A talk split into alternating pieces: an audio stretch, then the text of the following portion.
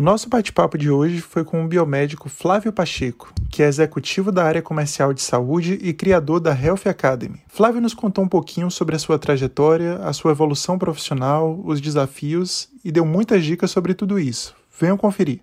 E aí, Sócrates, como vai? Tudo bom, Gabriel? Tudo bem, tudo ótimo. Mais um bate-papo, né? E eu tô curioso para bater papo com esse colega nosso de profissão, né? Mais um e cada vez mais empolgado, cada vez mais animado com isso. Acho que agora a gente está pegando o jeito, tá, tá pegando a engrenagem aí de fato da, do, dos bate-papos e vai ser um prazer hoje conversar com Flávio Pacheco, nosso amigo, colega. Chama ele aí para a tela. Então vamos botar logo ele na tela aqui para a gente já começar nosso bate-papo, né? Bem-vindo, Flávio. Boa noite, boa noite, bom dia, boa tarde, boa noite, né? Porque a gente não é, sabe como o pessoal está escutando, está vendo. Então... Atemporal, exatamente. É. sabe que, como você já conhece um pouquinho essa pegada né, de, de, de, podcast, já tem experiência com isso, então aí a gente consegue entrar mais nesses, nesses bate-papos. Mas a nossa ideia é, inclusive, ir para o ao vivo. A gente deve. Eu estava conversando isso com o Sócrates aqui no intervalo entre uma gravação e outra. Essa ainda é uma gravação, mas não se preocupe, porque o ao vivo, ainda que no início seja na internet, mas a gente tem planos também de ir para o presencial e você vai estar tá também na lista de convidados oh, aí para o presencial. Obrigado. Vai ser uma honra. Estamos só organizando aí o, a, a, questão financeira, os investimentos, né, Sócrates? Porque a gente estava falando de microfone antes de começar, e uh, só nossos investimentos já não foram tão baratos, mas os, tem microfone aí que passa do, da casa dos 3, 4 mil reais, né, Sócrates? E com dólar alto, então. Verdade. Os equipamentos não estão de brincadeira com a gente. É. A melhor coisa que tem nesses momentos, gente, é tentar enxergar alguém que está saindo do mercado, que não está precisando mais de um equipamento. E as... foi o que aconteceu com o meu. O meu, na época, tipo de 1.200, estava por 1.600 e achei um cara que me vendeu por 700 reais porque ele tinha acabado com o projeto dele, etc. Então, assim, tava novinho, zero bala, como a gente fala. E aí, assim, dei sorte, mas assim, tem que pesquisar um pouquinho. É exatamente isso que está acontecendo com a gente, né, Sócrates? Qual é o aparelho mesmo? Eu não entendo nada. Sócrates, que é a parte técnica, é. Sócrates e Yasmin, que é a parte técnica do podcast. Qual a é o aparelhinho tava... mesmo que a gente está tá olhando? A gente estava conversando aqui, Flávio, com relação a essa, essa, esse ambiente que a gente está, né? Que todo mundo virou um pouco de digital influencer. É, né? precisa. Todo mundo. Nós somos professores, a gente está gravando as aulas, gravando não, fazendo ao vivo as nossas aulas de forma remoto. É, você, com certeza, pelos equipamentos que você mostrou para a gente aí, também já deve estar tá trabalhando bastante, assim, fazendo atividades com isso. Então, a gente estava olhando aqui, cada vez a qualidade do material para pessoas amadoras, né, como a gente aqui, é, é mais. Então, imagina, antigamente você pensava numa televisão que mudava as câmeras e tal. O que Gabriel está falando é um aparelhozinho ATM Mini que troca de câmera para você poder gravar com várias câmeras. E, e isso eh, chegou para todo mundo, né? A gente bate é. papo aqui com vários biomédicos, enferma, é, enfermeiros, né? Vamos bater papo com várias pessoas da área de saúde e todo mundo está antenado, comprando equipamento, lidando com a rede social. Eu queria emendar essa, esse comentário e já perguntar para você, que eu sei que você, a gente viu aqui na apresentação que você é um biomédico. E aí, como foi que você lidou com essa esse, esse novo ambiente?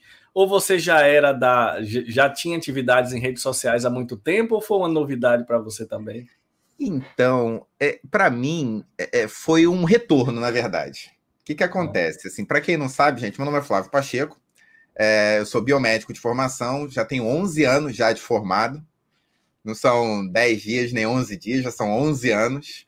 Da época de Sócrates aí, então. É, mas acho que não, acho que Sócrates deve ser mais novo, né? Não, Sócrates. Sócrates. Tá vendo que eu sendo legal com você, hein, com Sócrates? Gabriel adora dizer que eu sou velho.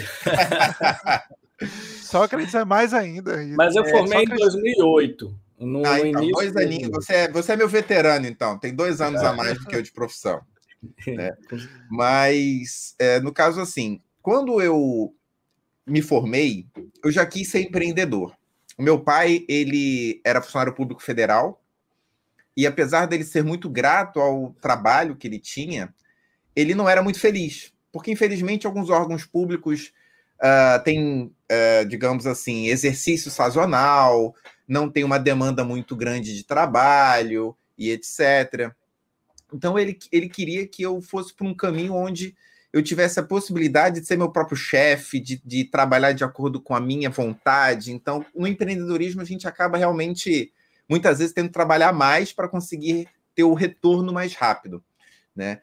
E aí, no caso, em 2010 eu me formei, em 2010, meados de 2010, seis meses depois, eu montei uma clínica de estética especializada em terapias complementares. E naquela época já estava começando a ter o boom dos canais de YouTube. Então o pessoal já estava começando o Felipe Neto, né? Essa galera toda, YouTube, assim, crescendo e fazendo seu nome. E eu quis na época, na época eu era acupunturista, foi minha primeira pós-graduação que eu fiz na biomedicina, uma das a primeira área, a segunda área de atuação, digamos assim, que eu, que eu trabalhei, porque eu recém-formado eu fui professor, mas isso é uma outra história. Mas, é, e aí, tipo assim, na época eu pensei assim, poxa, o que, que eu quero fazer? Eu quero ser uma, uma, um biomédico, eu quero ser conhecido. Hoje, a forma mais fácil que a gente tem de ser conhecido é através da internet. Na época, a gente já tinha, apesar de ainda não estar formado, o Brunão, do Biomedicina Padrão, né? E, tipo assim, é, eu falava muito com ele na época, eu falei, cara, você tem ouro nas mãos, porque, assim, a, a visibilidade Verdade. que você tem com o seu blog, independente de você, ainda na época, ser um estudante, pô, cara, você vai ter um futuro brilhante se você souber fazer. E graças a Deus ele tá sabendo, tá mandando bem a beça, né? Mas, é, então, assim, eu peguei e, e tentei fazer algum conteúdo para YouTube. Cheguei a gravar um piloto, que a intenção era fazer um programa de acupuntura, medicina tradicional chinesa, etc. Só que o que acontece? Eu acredito muito, gente, que eu, eu, sou muito perfeccionista. Então eu gosto de fazer as coisas com qualidade. Por isso que assim, eu tenho minha câmera aqui, eu tenho alguns holofotes, eu tenho um microfone legalzinho. Depois eu explico até por que, que eu tenho isso. É, mas, assim, na, na época, eu queria fazer uma coisa realmente legal. Então, eu queria uma equipe. Eu não, nunca tive problema em dividir lucro. E também sempre acreditei que eu não tinha como saber de tudo. Eu tinha que saber de acupuntura, de medicina tradicional chinesa, que era realmente aquilo que uh, na ocasião, me fazia os olhos brilhar. E acabou que, assim, eu cheguei a fazer uma parceria com uma pessoa, mas que não durou muito tempo. E acabou que, assim, foi um projeto que eu deixei de lado. Porém, mesmo assim, um outro projeto meu na época deu muito certo, que foi um projeto de palestras motivacionais que eu dava para estudantes de biomedicina. Eu cheguei a dar mais de 15 palestras ao redor do Brasil. Eu cheguei a palestrar no Congresso Brasileiro de Biomedicina em 2012. Eu cheguei a palestrar uh, em congressos regionais, congresso em São Paulo. Foi, foi, foi, muito boa aquela época. O problema é o seguinte: quando eu criei esse projeto, era um projeto que eu tinha para ganhar um extra. E acabava que, assim, a maioria dos alunos e estudantes da área da saúde, infelizmente, eles não têm muito dinheiro. E, assim, não que a minha é. intenção fosse cobrar deles, muito pelo contrário, era cobrar das universidades. Tipo assim, para dar uma aula magna, ou, ou então uma aula, tipo, antes do Enad, né, desses eventos assim, para dar aquele bom, aquela animada do pessoal e falando muito sobre a biomedicina, né? Porque muitos alunos, hoje, graças a Deus, com o advento da, da, da informação, a gente está muito mais amparado, mas antigamente, Verdade. há uns oito anos atrás, né, pessoal, assim, ainda tinha muito aquela pergunta: o que é biomedicina? Hoje, a pergunta ela modificou um pouco, do tipo assim, eu acho que a, a galera já está mais tipo é, qual área da biomedicina eu estou pensando em entrar, porque já sabe que biomedicina Exato. trabalha com estética, já sabe que é cientista, já sabe que agora com ECMO, né, que a gente teve aí, graças Exato. a o Jeff no, no, Fantástico, com bacteriologia, por causa do doutor Bactéria. Então, assim, a galera já está começando a ter essa noção que eu já tinha há 14, 15 anos atrás, tipo, que biomedicina é uma profissão extremamente multidisciplinar.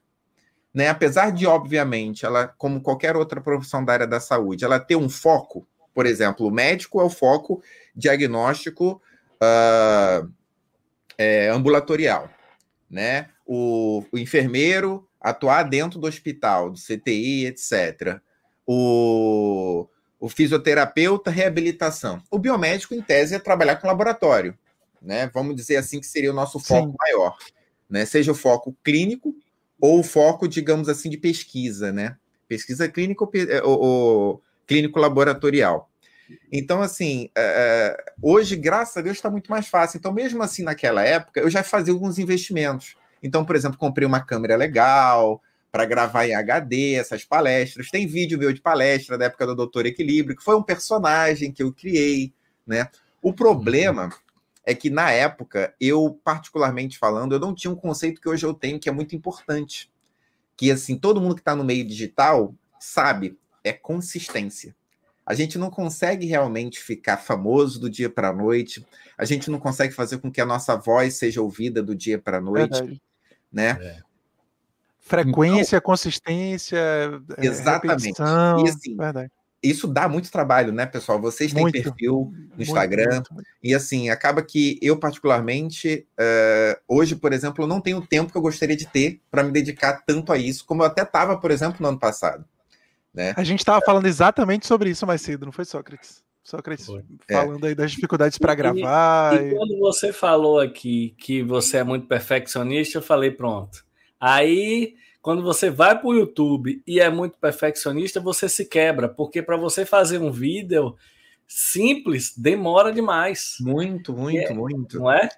No início, e... quando eu, desculpa te interromper, Sócrates, ah. mas é, quando eu é, fiz, é, vou, como, voltei, que foi em março do ano passado, é, eu tipo assim, eu queria pelo menos fazer uma coisa mais acessível para todo mundo. Então comecei fazendo uns vídeos do IGTV é, no meu Instagram e tinham vídeos que tinham três, quatro minutos. E assim, hoje a gente tem uma ferramenta que, se eu não me engano, ela automaticamente ela faz a legenda, né? Sim. Sim. E, é, sim, sim. então, na época, não tinha essa ferramenta do Instagram, tipo, alguns meses atrás, né? Tipo, um ano, Verdade. vamos dizer assim. Tipo assim, eu ficava, gente, duas, três horas só legendando os meus próprios vídeos, Caramba. de dois ou três minutos, assim, quatro, cinco. Então, assim, dá muito trabalho. Sem contar que você tem que fazer uma vinhetinha, né? Você quer botar aquela barrinha, o formato nugget, né? Que se eu não me engano que eles falam. Então, assim, acaba que realmente isso demanda muito tempo e aí acaba que você fica naquela. Ou eu vou fazer, então realmente eu concordo com você, Sócrates. O ideal é você tentar o equilíbrio ou você tentar já pessoas para te ajudar. Hoje em dia tem muita gente, mas o difícil é você achar pessoas com qualidade realmente. É. Né? Porque assim, acreditem no seu projeto e etc. Por isso que a gente eu... agradece Yasmin todos os dias, né, Sócrates? Que tá aí é, com a gente, gente, dando esse apoio. E ela é, é ela, é, ela, edita, dirige e produz o, o podcast. Parabéns é, para ela. E é difícil, eu tenho um outro canal do YouTube, né, que eu tenho lá uns vídeos, e assim, é, é muito complicado. Então eu acabo eu fazendo tudo. Só que isso dá muito trabalho. Então eu, eu mesmo já desencanei um pouco disso. De vez em quando eu faço um vídeo bem mais elaborado, com várias imagens e tal, mas eu já percebi que a quantidade é importante. Então eu tento, é, faço um vídeo melhorzinho, já que sou eu mesmo que edito, e faço vários vídeos respondendo uma pergunta, não sei o quê, porque não precisa editar muito. Aí às vezes eu consigo gravar quatro, cinco, e aí facilita a vida. Porque se você for fazer mesmo, é caro. Né? Se você for ter uma equipe para lhe ajudar, é caro e até que você tire o retorno do YouTube, demora. Muito então, às vezes, você vai dizer assim: Poxa, eu vou trabalhar um ano investindo, gastando tempo e energia e dinheiro, e eu não tenho certeza se o retorno vai vir. E quando vem o retorno, ele começa devagarzinho também. O é. YouTube é. é, é muito difícil, assim, a pessoa lidar com o YouTube, porque é ele quem decide se você vai bombar ou não. Você bota um vídeo, vai botando, vai botando, ninguém assiste aí você divulga, vai. Não adianta divulgar vídeo do YouTube. O YouTube, quando ele decide, ele bota um vídeo seu para estourar. Os próprios aí, algoritmos deles é, interpretam, é, né? Como isso é uma coisa interessante que às vezes afugenta a, a, a, ao produtor do, de vídeo no YouTube, né? Como você falou, é. tem gente que não aguenta, não tem como você é, é, é ficar um ano gastando sem ganhar dinheiro, tendo um trabalho danado. É, é... E uma das coisas que eu percebo, pessoal, é também o seguinte: o aluno de hoje, ele, ele acaba, infelizmente, é, ficando sem entender o que, que ele quer fazer da vida dele. Porque, por exemplo, todo mundo vê os digital influencers, tipo, 100 mil seguidores, 30 mil seguidores. Tipo assim, eu tenho 3 mil e assim, eu fico no, no pareço a, a, a, bolsa de valores. Tem umas altas e baixas, o pessoal entra e sai. E assim, é, eu estava até conversando com um amigo meu, porque e ele nem é da área da saúde, ele é produtor de é, conteúdo audiovisual, só que não é do digital.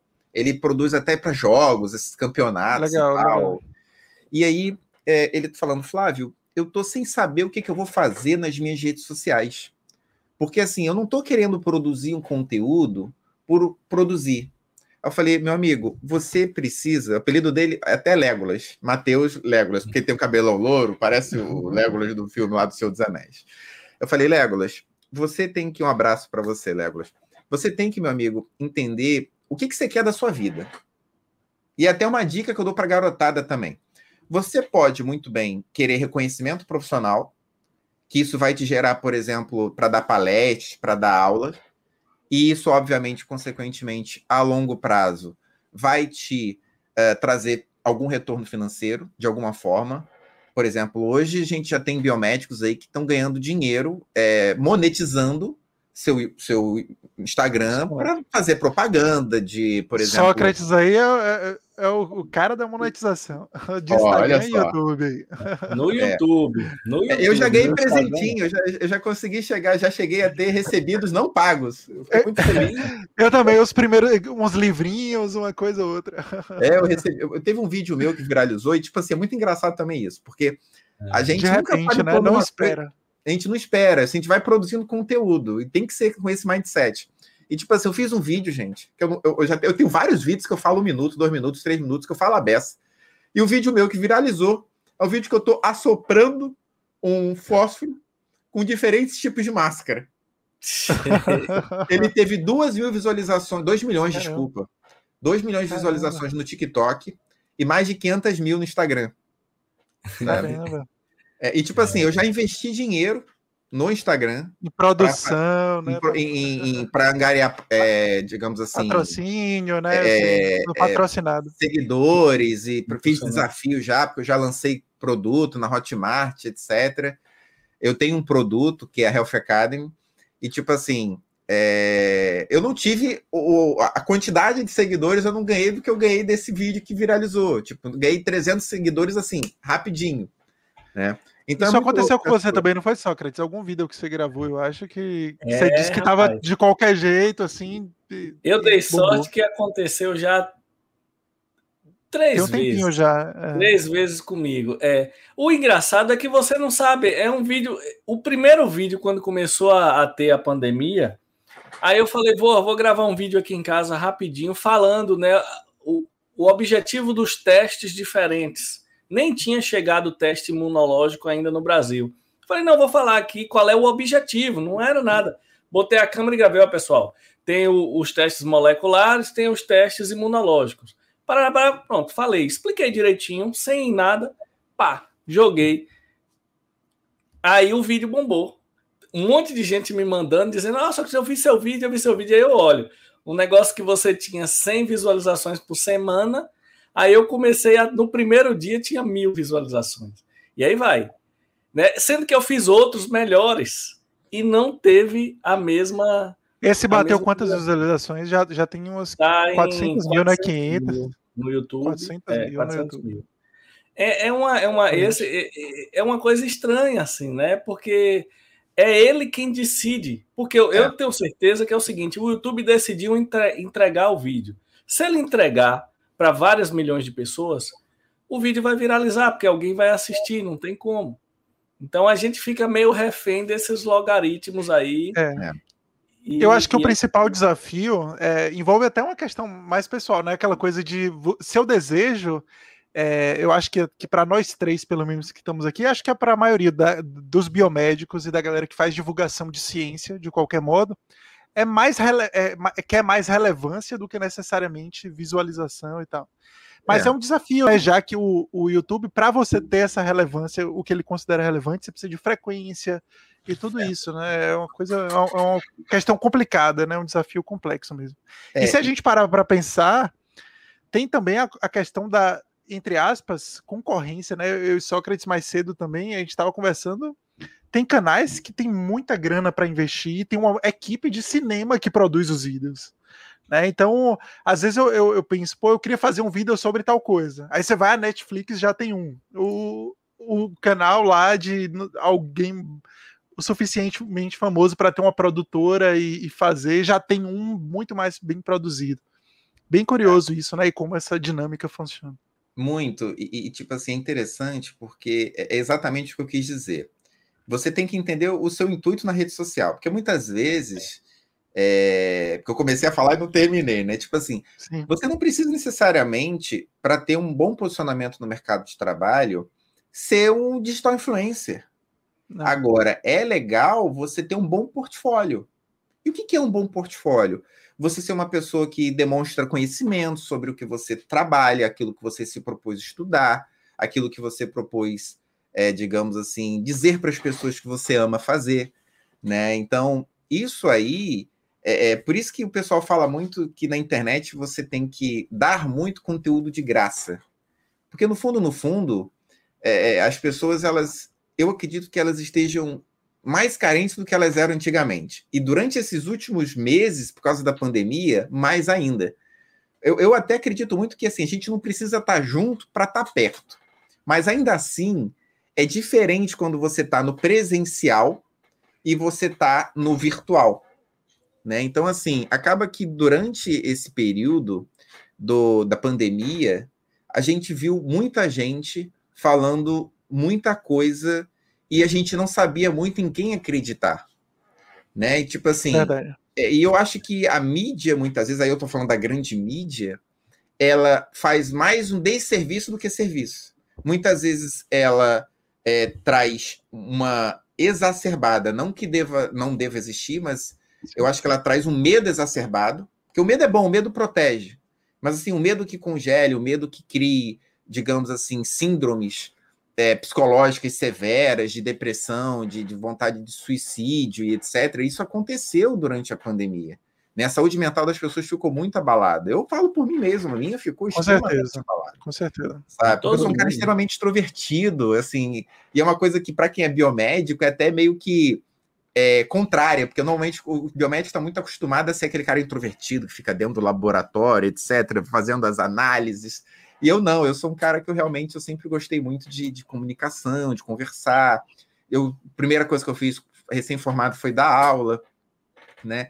Então, assim, é, a gente acaba tendo que entender muito bem a nossa fonte, porque os dados eles podem ser muito bem manipulados. Por exemplo, quando a, a, vacina saiu, né, do, da Coronavac, a primeira coisa que o governo de São Paulo fez foi dar os dados pela metade, não que era 70%, 80% eficácia, depois mostrou-se que era 50%, né, e tal. Então, assim, esse tipo. Eu mesmo fiz um vídeo explicando, né, de uma forma um pouco mais elucidativa para o pessoal, para o pessoal entender o que, que aqueles números queriam dizer. Aí, depois de uma semana, alguns dias, já não, ó, não é bem assim, tipo, é, é alterar os dados. Então, é, assim... Eu acho que existe uma dificuldade da grande mídia, é, só complementando isso que está falando, não só em passar, mas como de interpretar também, né? Porque eles não têm o roteirista, por exemplo, o redator de um, de um jornal mainstream, por exemplo, eles não têm é, formação específica nessa área, né? Então eles precisam de uma consultoria. Eu não sei até que ponto isso acontece, eu sei que eles formaram né, consórcios de imprensa e tudo, mas é importante, de fato, eu acho que não só mainstream, mas isso reforça o nosso papel, né? Da, da das Sim. mídias alternativas e dos divulgadores científicos de estarem é, mostrando mas, isso. Até isso, Gabriel, assim, é, o que, que acontece? Eu também acho, isso aí é um achismo meu, tá, pessoal? Que muitos é, pesquisadores, cientistas, talvez tenham, eu vou ser até bem polêmico aqui, um ego fragilizado. Por que, que eu quero dizer isso? Assim, porque eu, eu, eu, eu, eu, eu, eu senti um anseio muito grande de fazer a sua voz ser escutada, do tipo assim, agora é o meu momento.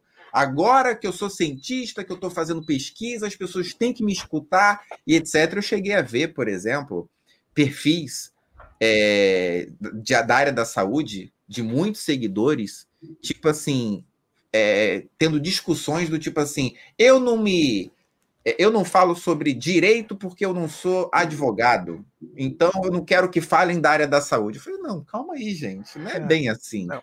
Né? Assim, a saúde ela é multidisciplinar por natureza e a, a, a gente precisa de tudo para entender um pouquinho de tudo para sermos cidadãos, né? Para a gente conseguir exercer o nosso poder de cidadania.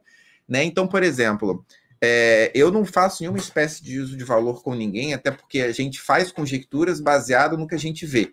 A gente interpreta e cada ser humano pode interpretar, aquela velha história, né? Toda história tem três lados, na minha opinião. O, o, o de um lado, o do outro, o verdadeiro. Que acaba que a gente Verdade. sempre tem essas visões. Então, por exemplo, o pessoal andou criticando muito aí é, o governo e o Ministério da Saúde, porque teve uh, o Atila, né, que é biólogo, super famoso, etc. Ele falou e o, o que ele, o pessoal do Butantan dizendo que o governo já tinha sido ofertado para o governo no ano passado, não sei quantas milhões de vacinas, etc. Eu falei, não, eu entendo, beleza. Realmente, se foi ofertado, é um absurdo não ter sido é, adquirido. Mas como é que o governo ia comprar um insumo para uma vacina que só em janeiro, se eu não me engano, ela foi aprovada? Tipo assim, como é que você vai se, é, digamos assim, firmar um compromisso, que é um contrato de compra, de uma coisa que ainda não está, tipo, o estudo ainda não tinha saído, se a Anvisa ainda não tinha liberado, né? Se a gente tem um órgão que é a Anvisa, que é um órgão que, em tese, todo o brasileiro ele tem que confiar, porque é um órgão que protege a gente. E eu, como profissional que atua na área comercial da saúde, eu afirmo que é um órgão extremamente sério, porque é uma burocracia tão grande para a gente trazer qualquer tipo de tecnologia para o Brasil, e eles pedem trocentos estudos e etc., que, tipo assim, a gente acaba sendo bem atrasado em muitos aspectos na América do Sul em relação à tecnologia da saúde, porque a gente é bem burocrático nesse aspecto. Então, assim, Verdade. se isso é para proteger a gente, legal, vamos ver o lado positivo disso. O lado negativo é que a gente até pode estar perdendo algumas vidas nesse processo, mas enfim, eles sabem o que é melhor lá para eles, né? E a gente aqui acaba. Então, assim, tipo, é, qual o intuito, sabe? Tipo assim, você está querendo atacar um. um, um, um eu, não, eu, não, eu não faço, mais uma vez, eu não faço nenhuma espécie, não sou a favor do governo ou contra o governo. Eu tento analisar os, os fatos um pouco à frente do que os olhos mostram. E muitas vezes, tipo assim, por que, que existe esse intuito. Né? Então, assim, é, mais uma vez, gente, só tem um pouco de cuidado e, assim, até utilizar o bordão do Mamãe Falei na Tour do Val, da de São Paulo, questionem tudo, né? Assim, porque questionar é gostoso, é isso que a gente faz como cientista, né? Tipo assim, por que isso aqui é isso aqui? Né? Então, assim, é, é, questionem e óbvio, né? Tipo assim, é, questionem com embasamento, né? Porque se questionar por questionar de forma boba é uma coisa assim que não tem sentido, né? A gente precisa entender, tipo assim, olha, eu, eu por exemplo, eu cheguei a pegar Covid. Graças a Deus, a, a, eu tive um, o leve, a forma leve da doença. E minha mãe não pegou. Minha mãe, eu trouxe minha mãe do Nordeste para morar aqui comigo durante esse período. E, tipo assim, exatamente para a gente se proteger. E acabou que eu peguei. E eu sei como eu peguei, porque foi um mole que eu dei mas o mole que eu dei porque eu estava já psicologicamente afetado. Na verdade, o que aconteceu foi o seguinte: um amigo meu, que é empresário, que é um grande amigo meu, estava muito triste, muito preocupado com a situação, já estava com mais de 400 mil reais em dívida. Ele falou assim: Flávio, Caramba. eu preciso dar uma volta, cara. Eu preciso ver gente. Isso foi em foi outubro do ano passado. E assim, cara, vamos comigo. E foi um cara que já me ajudou muito. Eu sou uma pessoa que eu tento ser muito recíproca. Falei, não, bora lá. Aí, em tese, a gente ia para um barzinho. Barzinho é tudo aberto, né? Mesas afastadas e etc. Aí depois vamos, demos uma passeada, acabamos indo para um tipo um pub. Pô, pô, tudo fechado, gente aglomerada, um empurrando o outro. Não deu outra. Três dias depois eu comecei a ter sintomatologia. Porém. Foi, foi quando isso? Foi, foi no ano passado? do ano passado. Outubro, então, Sim. novembro todo, basicamente, eu fiquei em quarentena, né? Os 21 dias, por aí. E, e eu lembro que, assim, minha mãe é uma senhora de 66 anos, foi vacinada agora segunda-feira, graças a Deus, primeira dose. E, assim, ela ficou porque, poxa, ela não é da área da saúde, é socióloga, mas é aposentada. Deu aula de geografia e história a vida inteira. Ela é tipo assim, mãe, te amo, mas você é meio tia do WhatsApp. Ela vê as coisas e uhum. acredita em tudo que lê. Né? Então, assim, ela já ficou super, ultra, mega neurótica, medrosa, e tipo, meu Deus, o que, que eu vou fazer? Meu filho, não sei o que. Eu falei, mãe, calma, fica tranquila. Resumo da ópera. Em tese, até hoje, ela não pegou. Sabe assim, ela até pode ter pego e ter sido assintomática, pode ter acontecido. Já falei para ela para fazer o GG e GM. Ela não não quis, enfim, tudo bem. Mas o, o ponto é que a gente fazendo, é, digamos assim, as coisas corretas, há uma probabilidade de pegar, como também há uma probabilidade da gente não pegar. A probabilidade maior, se você se proteger, é não pegar. O problema, infelizmente, é que a gente vê, por exemplo, que tem muitas pessoas que dependem de ônibus. Pô, ônibus é, é, uma lata de sardinha, gente, assim. É, é muito complexo, é muito perigoso. E graças a Deus, assim, muita gente que anda em ônibus não pegou, né?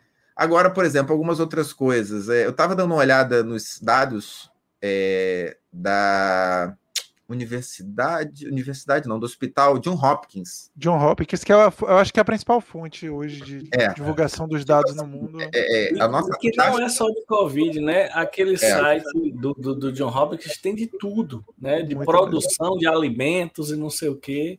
É, é, muito, muito bom mesmo. E, tipo assim, a gente tem realmente, infelizmente, uma alta taxa de contágio, né? A gente está em segundo lugar com mais de 300 mil. Sim. Mas, em compensação, graças a Deus, a nossa taxa de mortalidade está em 2%. Teve um país que eu vi que era 10, 11%, gente. E era um país até que tinha poucos casos, né? Agora, uma das coisas que eu comentei lá atrás, logo no início da pandemia, e aí é uma coisa assim que eu acabo sabendo um pouco, por quê? Porque eu estou nesse meio de medical device, equipamentos médicos, é que, a, a, primeiro, a gente tem uma quantidade de leitos defasada, ainda mais por uma questão pandêmica, que assim, aí não é nem só o Brasil, é o mundo inteiro, que infelizmente assim não tem leito para todo mundo, porque o mundo não está preparado para a pandemia. E ao mesmo é tempo, você manter um leito é uma coisa muito cara. As pessoas, eu não sabia disso antes de entrar no, dentro do, do dessa área, mas até para conhecimento do pessoal, é, as pessoas acham que quanto maior o tempo de um paciente dentro de um leito de UTI, mais o hospital ganha. E isso é um grande equívoco. Na verdade, o hospital ganha no pouco tempo de permanência do, do, do, paciente no leito. Por quê? Porque o paciente ele faz muito exame na hora que ele entra e ele faz muito exame na hora que ele sai. Enquanto ele está lá, ele não está gerando lucro para o hospital. Então você é imagina. É só, que... só a manutenção, né? Do, só a manutenção. É, então você imagina do, que no, no, no, Covid, o paciente ele fica ali muitas vezes é, sete dias, né? dias entubado, ou até mais, ou até um pouco menos, mas normalmente esse período, que tipo assim, se fosse um tempo normal, é, por exemplo, eu tive um acidente que eu, que eu quase morri quando eu tinha 15 anos de idade, eu sou esplenectomizado, não tenho baço, Caramba. eu tive nucleose infecciosa, e é coisa que eu nem abro, assim como é, com papo de bar, eu tô falando coisa de papo maravilha, de bar. Maravilha, maravilha. E aí, tipo assim, é, eu fui para tive cirurgia emergencial, tive hemorragia interna na época, enfim. Caramba. E, mas eu fiquei dois dias na UTI. Dois dias na UTI e fiquei sete dias no apartamento do, do, do hospital. Do, do, então, assim, acaba que é, vocês veem a diferença, né? Que eu não precisei ficar entubado, eu não precisei ficar é, com ventilação, é, só fiquei precisando tendo monitoração, que é o normal né? Assim, de um quadro que eu quase vira, vira, tive óbito. Então, é, é, acaba que assim, a gente precisa ter muito cuidado. E assim, só meio que encerrando essa parte aqui, digamos assim, do bate-papo, é, o profissional de saúde, ele, na minha concepção, eu acredito que vocês vão concordar comigo, ele tem que saber um pouquinho de tudo. Ele tem que saber um pouquinho de economia, ele tem que saber um pouquinho de direito, provavelmente para a gente saber do SUS, ele tem que saber também um pouquinho sobre legislação para entender como é que tramita uma lei, para saber se essa lei vai ser aprovada ou não, para entender se a profissão dele é regulamentada ou a pós-graduação dele, né? Então, assim, é, é, gente, não, não sejam igual a muitos profissionais que só sabem aquilo ali. E se você só souber aquilo ali, vai ser muito mais complicada a sua inserção no mercado de trabalho. É, né? é, isso que você falou é, é, importante, né? Você falou de várias coisas aí ao mesmo tempo. Aí, nesse momento, eu, eu percebi o seguinte: realmente, como você falou, muita gente fala muita coisa, cada um tem uma opinião. E uma coisa que a gente não leva em consideração é que É, eu estava vendo, eu não lembro agora quem foi que comentou, mas tipo assim, a opinião dá mais audiência do que a informação. Então, o que, que aconteceu? Tanto na televisão, quanto nos canais do YouTube, nas rádios, bombou esse negócio de opinião, principalmente agora na época da Covid, por causa Verdade. disso. A opinião, ela dá muito muita audiência, porque na opinião você tem um, eu tenho outro, Gabriel tem outro, e a gente começa ali, e aí para Gabriel vencer a, a, a corrida da opinião, ele maqueia mais ou menos um dado, eu vou maqueio mais ou menos o outro. No final, fica todo mundo dando opinião, né? E eu e os consensos, isso. né? Os consensos eu, é, faltam. Eu falo, pô, todo mundo vai dar opinião, não, não tenho mais saco para ouvir a opinião de ninguém. Eu quero é. ver dados de verdade. Aí eu falei sobre todas as vacinas, falei de alguns medicamentos, algum medicamento não, falei do Remdesivir. Aí eu falei o seguinte: eu não vou cair nessa pegadinha da internet de todo mundo saber de tudo só dando opinião. Então o que é que eu fiz? De todas as vacinas que eu comentei, de todos os dados que eu fiz, eu fiz baseado no artigo que foi publicado, no principal. Porque aí eu me defendo de ninguém ficar ali falando lorota, e também eu tenho a minha tranquilidade que eu fiz o que um profissional de saúde tem que fazer. A primeira coisa do vídeo, dos vídeos que eu fiz foi boto o artigo de, ó, oh, pessoal, eu vou falar para vocês aqui sobre a vacina da Johnson, da Johnson, Johnson Johnson. Eu vou falar sobre vocês sobre o estudo de fase 3. Foi publicado aqui nessa revista, mostra a foto. Tá, tá, tá, tá. Tudo que eu vou falar tá publicado tá no artigo. Tá Você aí. só está traduzindo, né? E tornando ele mais acessível e fácil entendimento. Para o público Exatamente. geral. E se você, que é um biomédico, quiser olhar mais detalhes, eu disse aonde eu tirei. Então você vai lá e pega. Porque senão fica. Ah, eu acho isso, aí o outro eu acho, eu acho aquilo, aí todo mundo acha uma coisa no meu vídeo que eu falei da Coronavac, eu citei exatamente o que você disse. Falei, pessoal, a Anvisa tem um trabalho excelente. Os dados são animadores. A minha crítica é o dado apresentado não foi publicado. Isso para gente é horrível, porque eu fiquei assistindo PowerPoint para poder fazer o meu vídeo. Eu digo, não é assim. É. Verdade. Publica. A crítica que eu, que eu tenho que fazer é esse. O Isso. dado tem que ser publicado. Depois de publicado, aí você faz entrevista. Aí vem a, essa confusão Exato, aí de política. É, é... Primeiro, publica na revista, porque para que eu, que sou pesquisador, eu pego o dado e destrincho o tanto que eu quiser, você destrincha o tanto que você quiser, porque senão fica essa. Um dia, um, numa entrevista é 70, no outro dia é 50, aí ninguém sabe qual foi a metodologia. Então, no, no, no, o meu vídeo da Coronavac agora bateu 100 mil visualizações. E aí, mas também quando eu não tinha hate. Quando comecei a falar de vacina nesse ambiente político, aí é um monte de hate. Eu sei que eu virei funcionário de todo mundo que você imaginar. De todos os políticos aí, a depender do vídeo que eu fazia, mesmo apresentando o artigo. Você imagine se não fosse apresentando o artigo. É. Mas é, isso eu tô, tô, tô querendo ilustrar para vocês, para, como você disse, disse, Flávio, que a gente tem que questionar, a gente tem que ver e a gente tem que estudar e fazer do jeito certo. Eu fico muito triste quando eu vejo profissional de saúde parecendo é, é, falando só opinião de opinião de opinião. Aí eu, é, Aí eu viro Exato. o cabo eleitoral de Gabriel, Gabriel o cabo eleitoral de você. No final, ninguém sabe onde é que está a informação, porque todo mundo tem uma opinião diferente. Vira todo mundo do WhatsApp. É. Eu acho que a gente, como profissional de saúde, estudante, seja lá quem for, tem uma responsabilidade diferente, que é quer emitir sua opinião, beleza, mas traga a fonte da informação. Uma base, né? E, e é. deixe bem claro, né? Ó, nesse momento é minha opinião. É, né? isso aí, isso aí. E uma coisa que eu critico, para encerrar aqui, Gabriel, uma coisa que eu critico muito é que às vezes o jornal, que serviu de fonte de informação para muitas pessoas, não traz a fonte original. Então, Sim. por exemplo, a Globo tem muito, o G1 joga muita informação rápido, porque eles têm uma equipe de jornalismo gigantesco no mundo todo.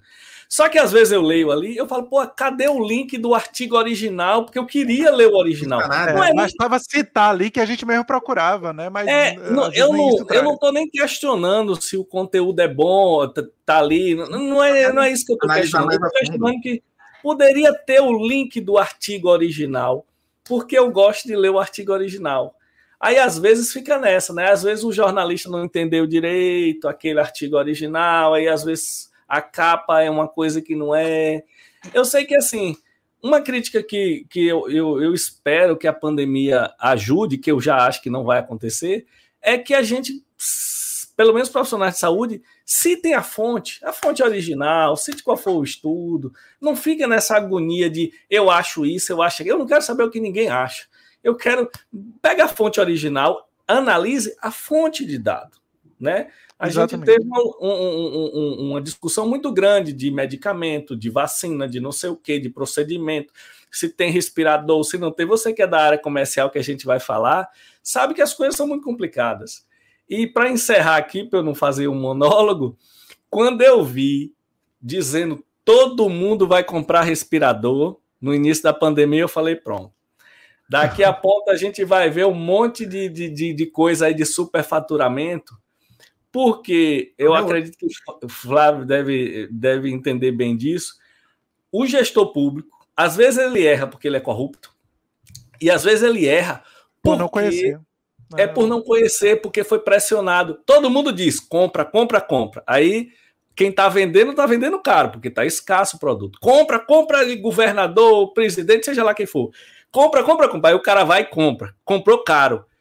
Três meses depois, aí já começa a sair no jornal tal, o secretário comprou, superfaturado.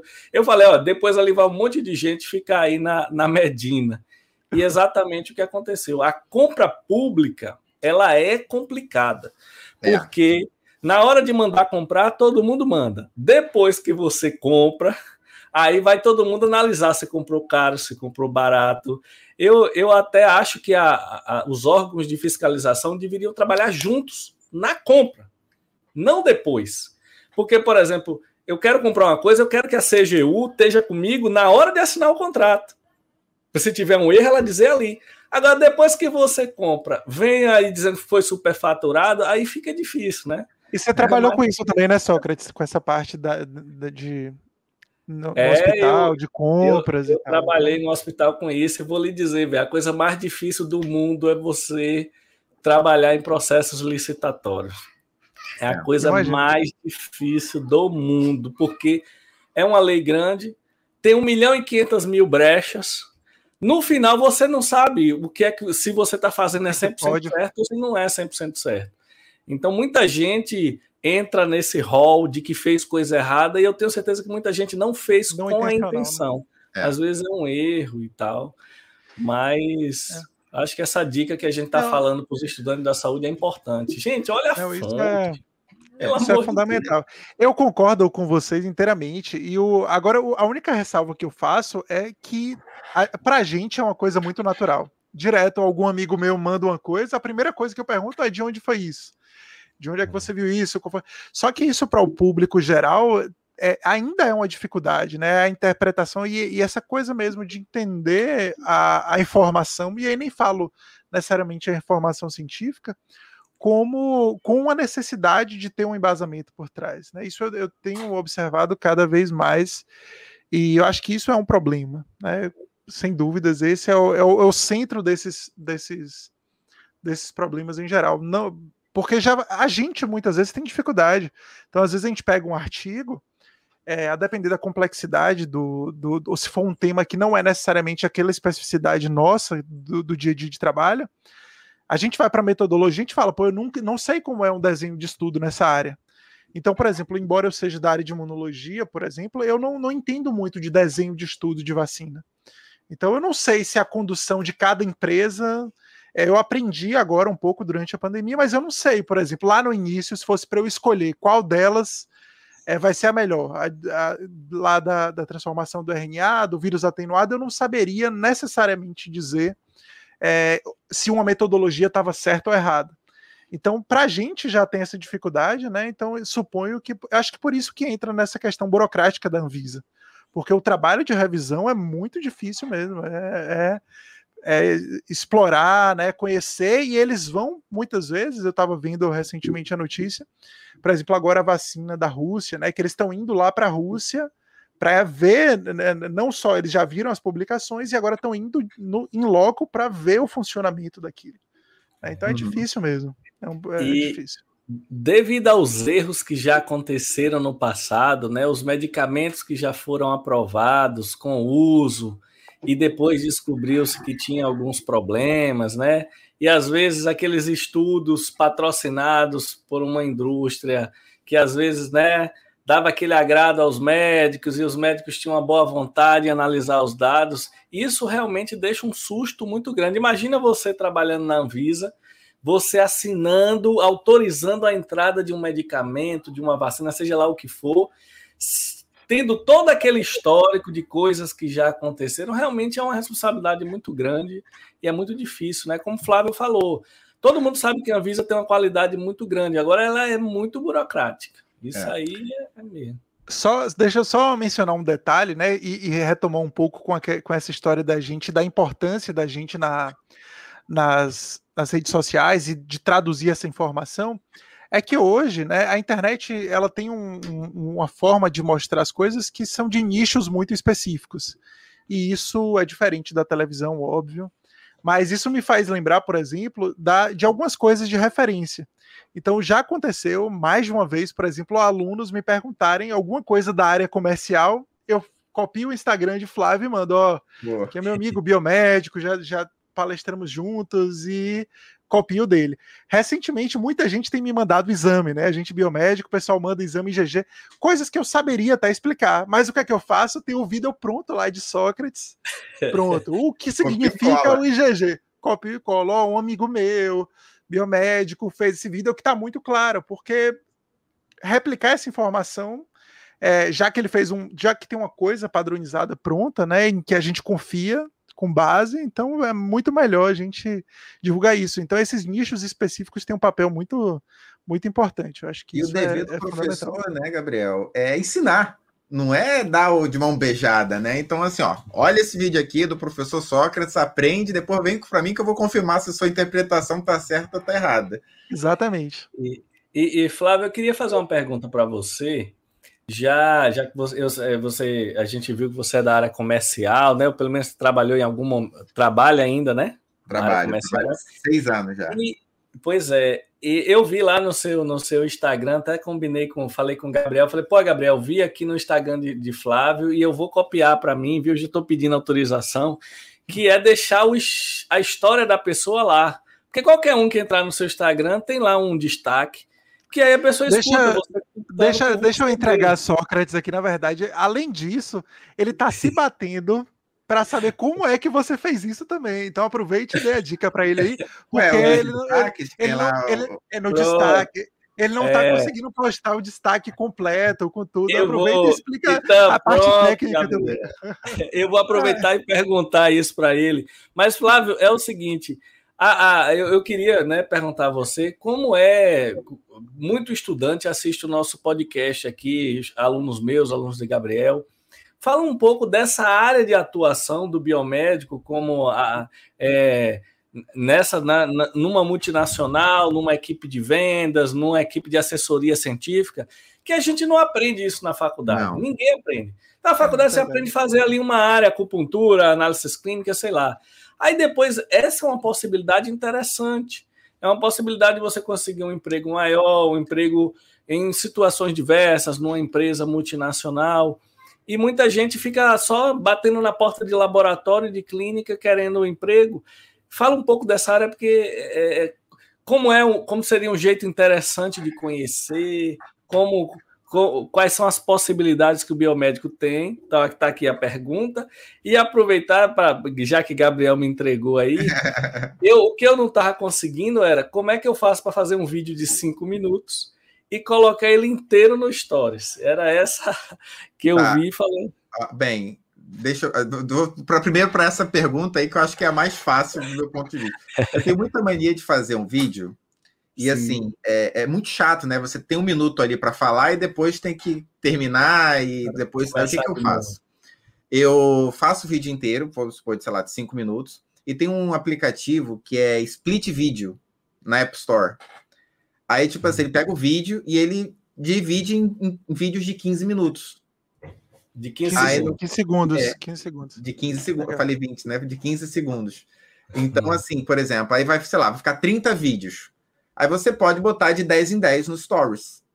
Aí depois que você bota nos stories, você cria o destaque e Sim, só aí beleza. bota lá, né? Então não tem, não tem erro. Então tem, a era essa. É, assim, eu, eu, imagino, óbvio, que a gente tem aqui é, estudantes, é, espectadores e ouvintes, não só da biomedicina, como da, de outras áreas da área da saúde, mas assim, a, a, eu vou falar um pouquinho mais específico para a galera da biomedicina agora. É, sempre que eu fiz biomedicina, desde que eu entrei lá em 2016, não, 2006, 2016, 2006 na faculdade, eu, é, eu, eu, tive um pensamento que eu achei muito biomedicina muito parecido com o curso de pre-med americano. Tipo assim, é, não sei se a galera sabe, mas assim, para você fazer medicina nos Estados Unidos, antes você tem que fazer tipo um cursinho dentro da faculdade, que é um pre-med.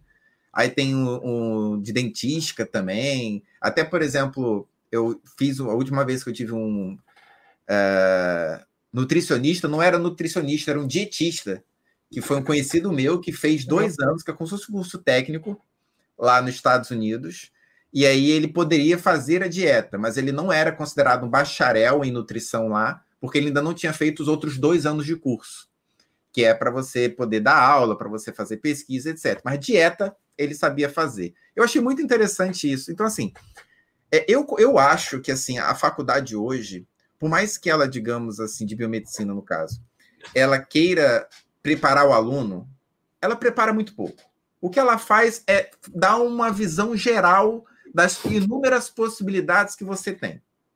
Quando você vai para a sua pós-graduação, aí você está ali naqueles dois anos pegando todo aquele conhecimento base que você adquiriu na faculdade e aplicando ele de forma direta. Então, por exemplo, no meu caso, eu peguei, comecei minha pós-graduação em acupuntura e medicina tradicional chinesa no meu último ano de curso, que antigamente ainda podia, eu não sei nem se pode hoje em dia isso ainda sabe assim.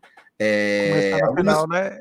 É, é. tipo assim, eu tava no, no meu. Também não sei. Eu tava no meu oitavo. É, eu período. conheço algumas pessoas que fizeram isso. No finalzinho é. do curso já entravam. Né, isso, no, eu tava no meu oitavo período. E aí eu peguei e. É, eu já comecei a minha pós-graduação. Na verdade, foi do sétimo para o oitavo, ou seja, no último ano de curso. E foi interessante porque o que, que acontece? O pessoal também tem muita essa dificuldade no caso da acupuntura. Né? O que, que a acupuntura tem a ver com biomedicina? A gente não tem nada a ver. Mas aí quando você faz a, a pós e você tem uma mente aberta, porque você tem que ter a mente aberta, porque o cara vai falar de Xi, de Ti, vai falar de Shen, vai falar de Jing, de Jue, de Yin, Yang. Yin Yang, né? Elementos, Fogo, os, os, metal, os elementos, água. água. É. Exatamente, você tem que ter a mente aberta e de Zang Food, cinco elementos do, do, dos cinco órgãos e vísceras, tipo assim, é uma outra pegada, né? Enfim, você tem que ter a mente aberta e aprender a fazer analogias. E aí o que, que acontece? Quando você é, vê, você está vendo ali que você, por exemplo, você precisa saber anatomia. Se você não souber anatomia, você não tem como fazer a aplicação dos pontos. Você tem que entender um pouco de é, parte de bioquímica, de metabologia. Para entender, você tem que entender um pouco de fisiologia. E você tem que entender um pouco de eletrofisiologia. Você acaba tendo que aprender um pouquinho disso tudo para conseguir aplicar a, a, a, a, técnica com mais exatidão e até, digamos assim, com uh, inteligência científica, digamos assim, sabe? E eu tive um professor meu que ele fez uma analogia que eu nunca esqueci, era coincidentemente biomédico ele falou assim, gente, vocês querem uma tradução do ti? Ah, queremos. Ti nada mais é do que metabolismo. É, pensa comigo. A gente aprende que uma pessoa que ela é mais in, que ela tem uh, uma energia mais de consistência, ela é mais parada, ela é mais quietinha. Uma pessoa que é mais yang é uma pessoa mais enérgica, mais extrovertida, é, tem a face mais avermelhada, enfim. Conclusão: se você for ver, muitas vezes uma pessoa que ela pode estar com uma letargia metabólica, ela pode estar de um jeito, uma pessoa que pode estar com um, digamos assim, uma hiperatividade metabólica, ela pode estar de outra. Ou seja, por exemplo, quando a gente consome canela ou taurina, A gente fica ligadão, a gente fica é, com mais energia. Então, assim, essas coisas elas são. Os são dois últimos podcasts, os três últimos, na verdade, eu, há dois atrás eu tava com o Red Bullzinho aqui do lado. é, e aí é interessante isso, porque a gente acaba, por exemplo, fazendo essas conexões. Então, assim, é, por que, que eu falei disso tudo? Porque muitas vezes os alunos eles não entendem o quão valioso é o conhecimento que eles adquiriram básico dentro da faculdade. Porque esse conhecimento básico, apesar de ser extremamente, digamos assim, pluralista, ele dá a capacidade de você ter um maior discernimento, uma melhor facilidade de aprendizado em qualquer coisa da área da saúde que você quiser aprender. Então, e criar exemplo, conexões, né? Exatamente. Criar conexões, criar... É, quando eu entrei na área comercial da saúde, o que, que eu fiz? Na verdade, assim, é... gente, só para vocês terem noção, eu, como biomédico, a primeira coisa que eu fiz foi dar aula em curso técnico de patologia clínica. Depois, eu uh, tive, fui acupunturista, tive minha clínica de estética especializada em terapias complementares, tive consultório, clínica popular de acupuntura. Eu cheguei a trabalhar com diagnóstico por imagem, durante três meses, porque uma clínica lá em Maceió não tinha profissionais que tinham pós-graduação, eles queriam contratar biomédico na época. Eu não tinha habilitação, mas eles estavam dispostos a dar o treinamento e solicitavam que eu paralelamente fizesse após, né, para depois ter a, a habilitação. E uh, cheguei a trabalhar durante três meses com é, ressonância magnética, fazendo aquisição das imagens. Eu fui palestrante, sabe? Uh, e hoje eu atuo na área comercial da saúde. Deve ter tido mais uma coisa que eu fiz que eu não estou lembrado agora. Mas assim, tipo, quando eu entrei na área comercial da saúde, foi o seguinte: eu estava extremamente desestimulado, porque as coisas não evoluíram na velocidade que eu gostaria. Eu tinha acabado de perder meu pai, meu pai era meu porto seguro. E assim, como acupunturista, gente, é muito difícil você ter um salário fixo. Você tem normalmente uma vida de autônomo. Você tem um consultório, você tem uma clínica, tem mês que tem paciente, tem mês que não tem, tem alta temporada, tem baixa temporada. Por exemplo, lá em Maceió, Alagoas, que foi onde eu tive a maior parte do, da minha atuação como acupunturista, que eu morava lá, tipo, chegava final de ano, ninguém queria saber de se cuidar, de fazer acupuntura. O pessoal queria saber de viajar, de ir pra praia, o pessoal queria saber de comprar presente. Então, tipo assim, era muito complexo. Você tinha que ter também uma educação financeira muito grande.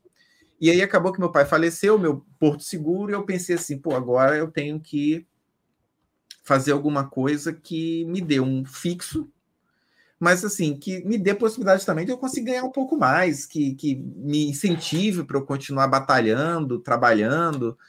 E eu pensei, pô, como biomédico, o que, que eu posso fazer usando os meus conhecimentos como profissional da saúde e as coisas que eu tenho inatas, né? O meu meu dom comunicativo, que eu gosto de falar, que eu gosto de estar no meio de pessoas, que eu gosto de estar viajando, que eu gosto de estar em ambiente hospitalar ou não. E aí um tio meu já tinha me sugerido, meu filho, por que, que você não vai ser propagandista farmacêutico? Que ele tinha sido propagandista farmacêutico. E em tese faz tudo isso. Tentei ser, mas é, é eu não estava mais disposto na época, isso foi em 2015, é, 2015 a fazer nenhuma espécie de curso. Porque eu já tinha gasto muito, já tinha feito pós-graduação em acupuntura, já tinha investido em vários negócios, etc. Eu queria saber de fazer alguma coisa que eu não tivesse gastar dinheiro, que eu conseguisse trabalhar. E aí, papo vai, papo vem, esse meu próprio tio me convidou para uma feira, chamada Feira Hospitalar, que acontece em São Paulo, que é a maior feira da América Latina no ramo. Então, ali nessa feira, pessoal, infelizmente não teve no ano passado por causa da pandemia, e esse ano ela está prevista para o segundo semestre, com fé em Deus, se as coisas melhorarem. Né? Mais uma para a gente ir, hein, Sócrates? A gente é. já está na lista. É a Feira de Franquias. Feira de Franquias. De qual é a segunda, Gabriel? É a Feira de.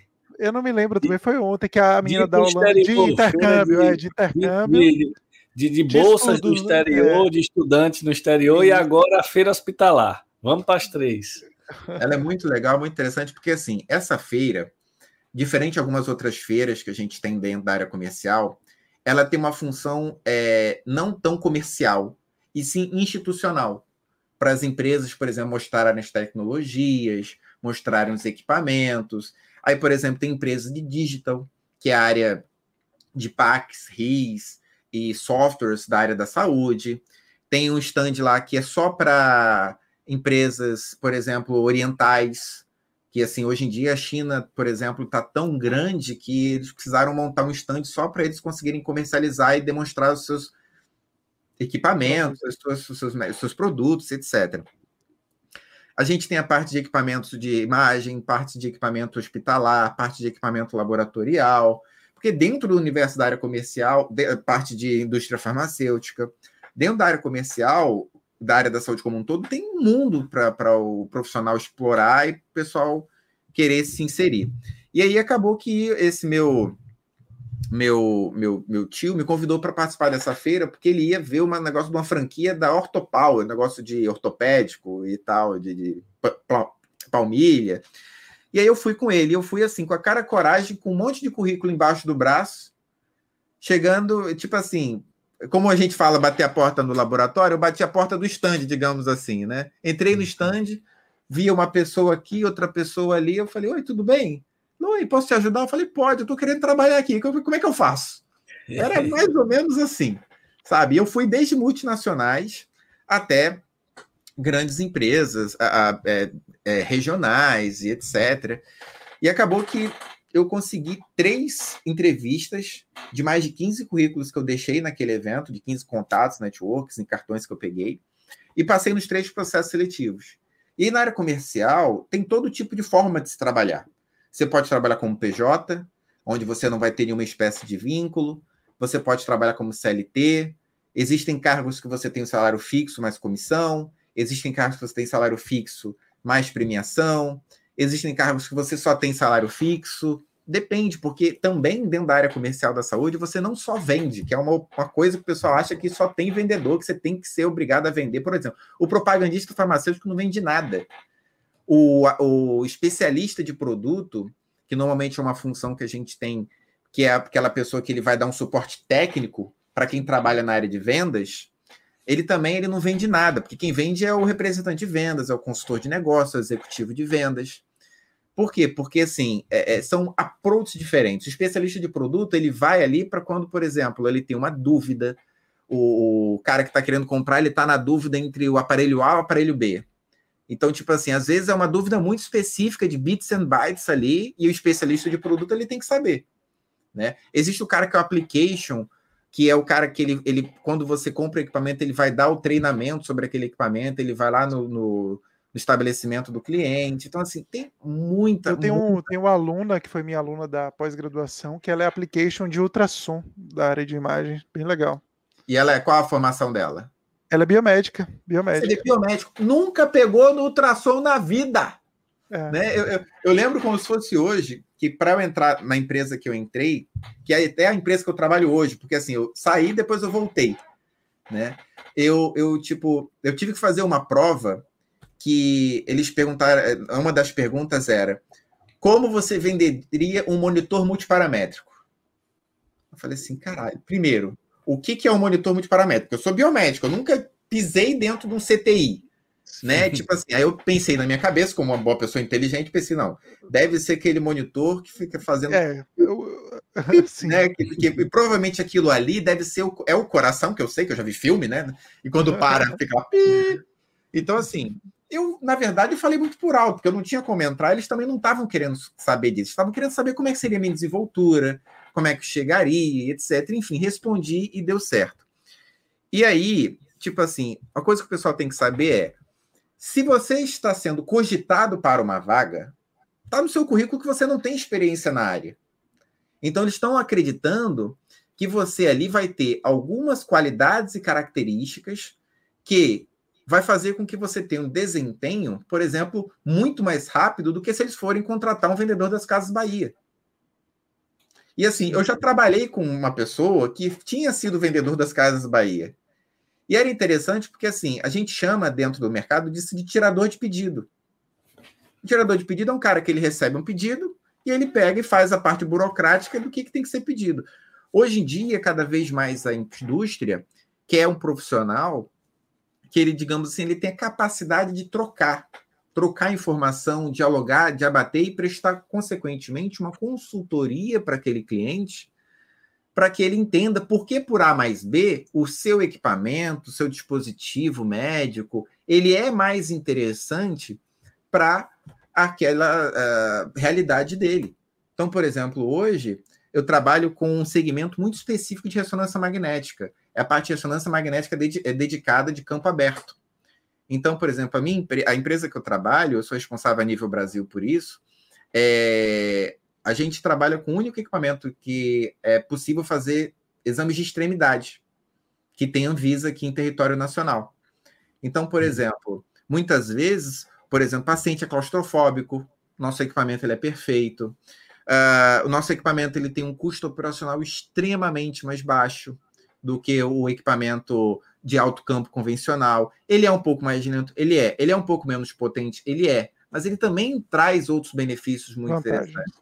Né? Quando eu, eu fiz a, o nosso business plan do negócio, né, o plano de negócios para a gente ir até o mercado, eu botei lá que a nossa missão é tornar cada vez mais acessível o exame de ressonância magnética a lugares mais difíceis dele ser acessível, porque o equipamento é mais barato e, consequentemente, ele é, não da parte de aquisição como para manter, né? Então, assim, é uma área muito interessante, é uma área muito legal. Quem quiser entrar, só tem que ficar, é, digamos assim, de olho nas vagas, tem que fazer networking, porque assim, hoje em dia a gente tem que fazer networking para tudo, gente. Como a gente estava comentando aqui, hoje em dia você vai ter um, um, uma rede social.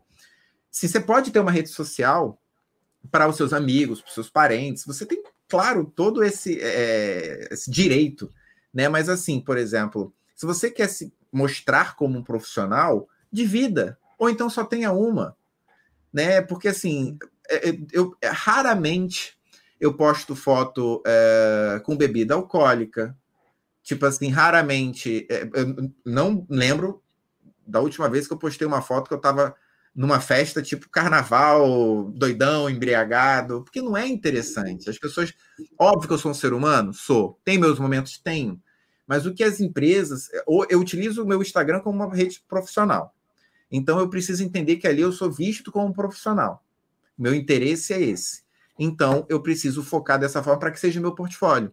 Hoje, por exemplo, se alguma empresa entra lá, o que, que ela vai ver no meu Instagram?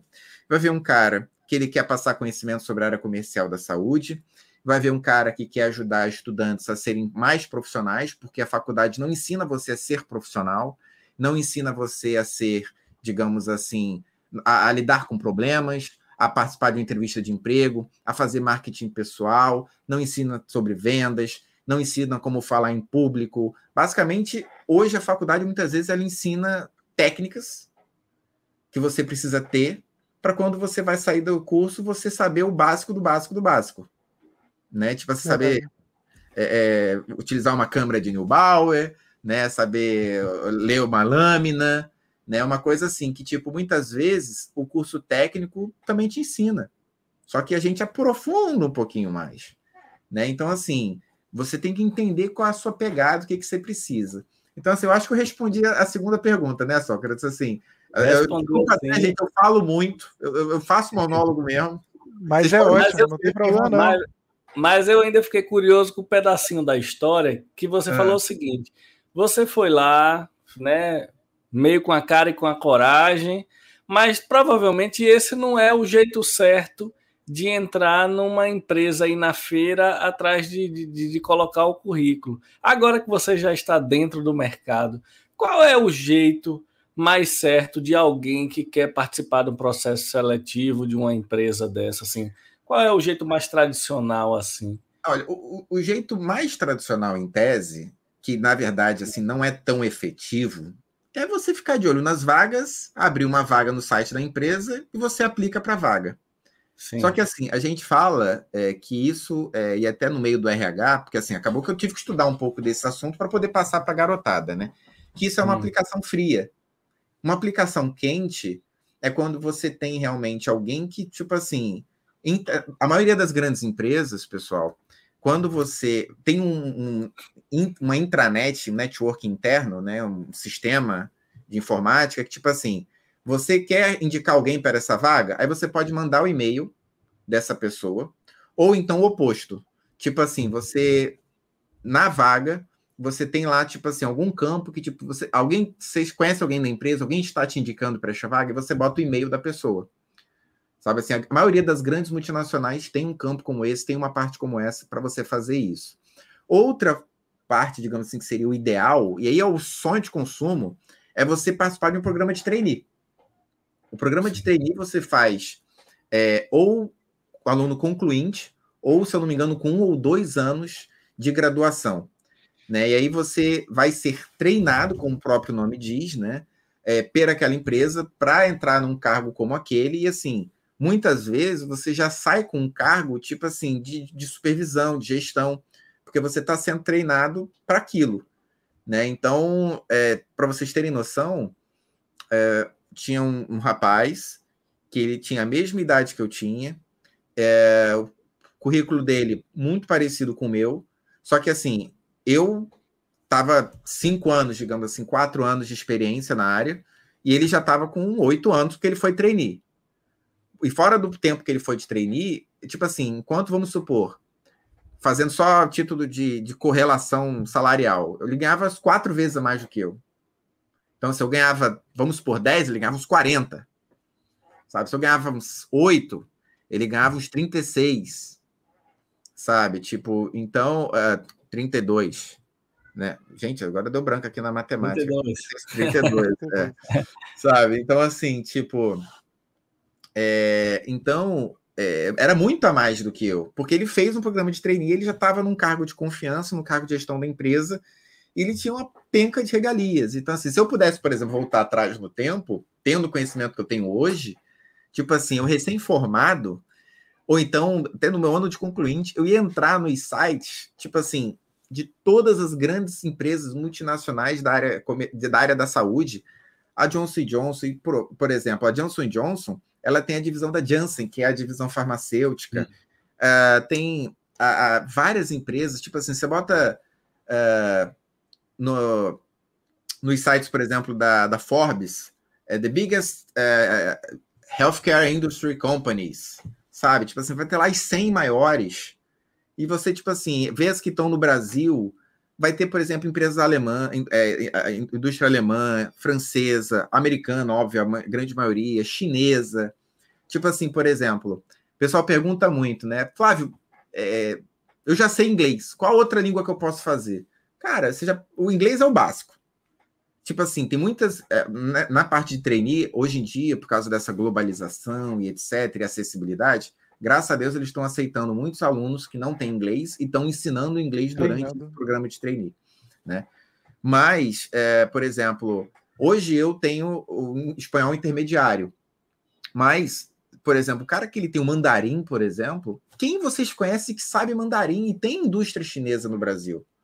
tipo assim, é uma oportunidade que a pessoa tem, assim, de estar tá na frente de todos os concorrentes, significativamente falando. Porque provavelmente o chefe ou o CEO do Brasil, CEO talvez fale mandarim, mas a grande maioria de, sei lá, mil funcionários não deve ter 1% que fale, não deve ter 100 que fale, né? Assim, 10%, enfim, sabe? Então, 10 que falem mandarim, talvez tenha, sabe? Tipo, mas é muito pouco. É muito pouco mesmo. Então, assim, vocês têm, a galera tem que entender o que, que é o diferencial do mercado. E, ao mesmo tempo, também, estava falando com um aluno que estava falando comigo lá no, no, Instagram, que, tipo assim, ele fala, Flávio, eu não sei o que, que eu faço. Eu não sei se eu vou para a área comercial, eu não sei se eu vou para pesquisa. Eu falei, olha, você acha... Aí ele falou, você acha que eu devo fazer uma iniciação científica? Eu falei, claro, você está no segundo ano de curso. Você está no momento para aprender, para ver o que, que você gosta, conhecer, que você gosta, né? conhecer né? E tipo assim, você não tem como saber realmente como é que é o meio acadêmico se você não entrar, por exemplo, eu tive duas péssimas experiências no meio acadêmico. Sabe assim, eu tentei fazer mestrado mais de uma vez. É, na verdade, eu tentei três vezes. Uma eu cheguei na metade, porque esse era um mestrado que era pago. Então, assim, só tinha que pagar aí. Né? Na verdade, tinha uma prova para você fazer, para você entrar, era um intercâmbio com Portugal, só que as, as aulas eram aqui no, no Brasil.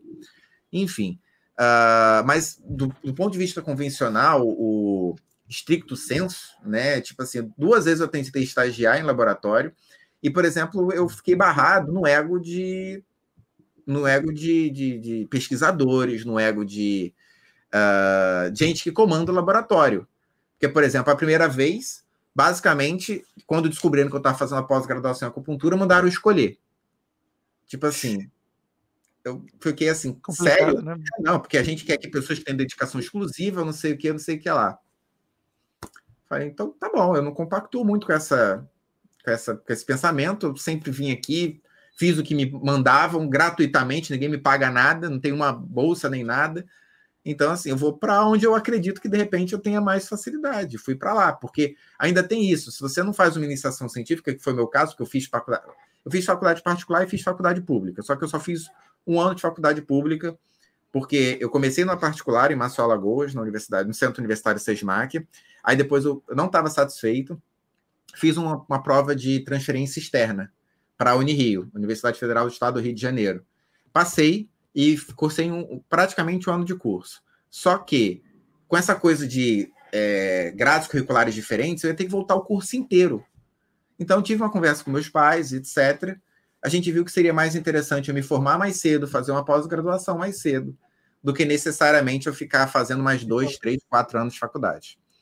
Né? E aí acabou que foi o que a gente fez. Aí eu me formei é, lá em Maceió, acabei voltando, me formei ainda no tempo certo, fiz um monte de disciplina, meu CR foi lá para baixo, enfim, só que eu queria sempre ter esse leque de possibilidades.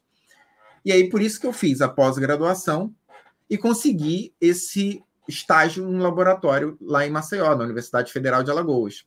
Só que assim, eu ia ter que ficar um ano no mínimo estagiando, na verdade seriam dois, porque eu só poderia, a partir desse segundo ano, é, ter vaga para poder participar do processo seletivo, porque já tinha outras pessoas naquela fila. Então, assim, eu estava até disposto a esperar, mas eu não queria esperar só fazendo aquilo, né? Mas eles não, eles queriam alguém que fosse dedicação exclusiva. E eu não quis isso. O outro momento que aconteceu comigo foi aqui no Rio de Janeiro, uh, na Universidade Estadual, quando eu estava no laboratório pedi estágio através de indicação de um amigo meu, consegui esse estágio, estava estagiando, ia ter prova, acho que em oito meses depois. Só que assim, eu estava naquele processo de avaliação.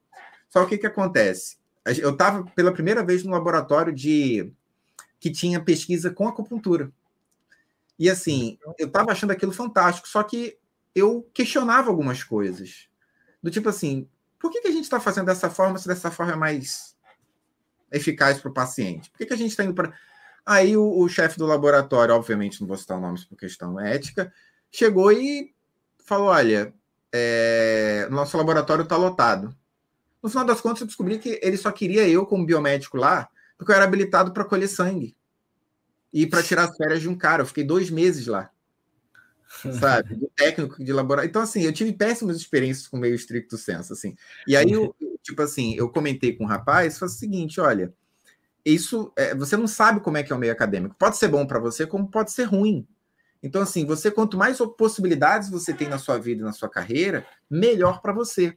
Então, assim, faça iniciação científica, assim, veja como é. De repente você aprende que você é apaixonado por pesquisa, às vezes você vê que a pesquisa é um negócio chato, aberto, e você não quer saber disso. E aí você vê o que, que você faz. E tipo assim, é, para o pessoal que entrar na área comercial da saúde, às vezes eu vi vaga para quem está na graduação. Só que assim, óbvio que o salário para quem está na graduação não é um salário igual para quem já é formado. Óbvio que uma empresa que está disposta a contratar um profissional que ainda está na graduação, ela não dá tantos benefícios quanto uma multinacional.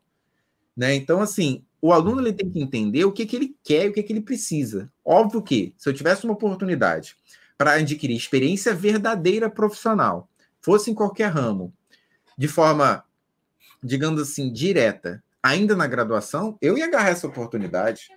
Era a mesma coisa que alguém chegasse para mim na graduação, como biomédico, e perguntasse: você quer ser técnico de laboratório? Quero.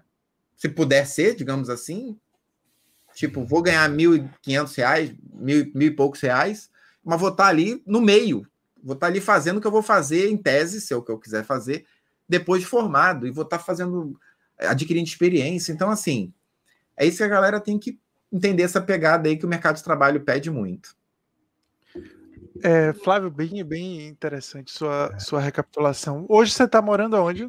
Hoje eu moro no Rio de Janeiro, capital. No Rio, né? na capital. E, e é, sobre a sua dinâmica de trabalho, você mencionou um pouquinho, né, que depois que você entrou, hoje você tem eh, cargos na, na sua empresa, mas aí já internamente na, na empresa, como é que foi sua evolução? O que é que você acha que influenciou de característica para esse crescimento?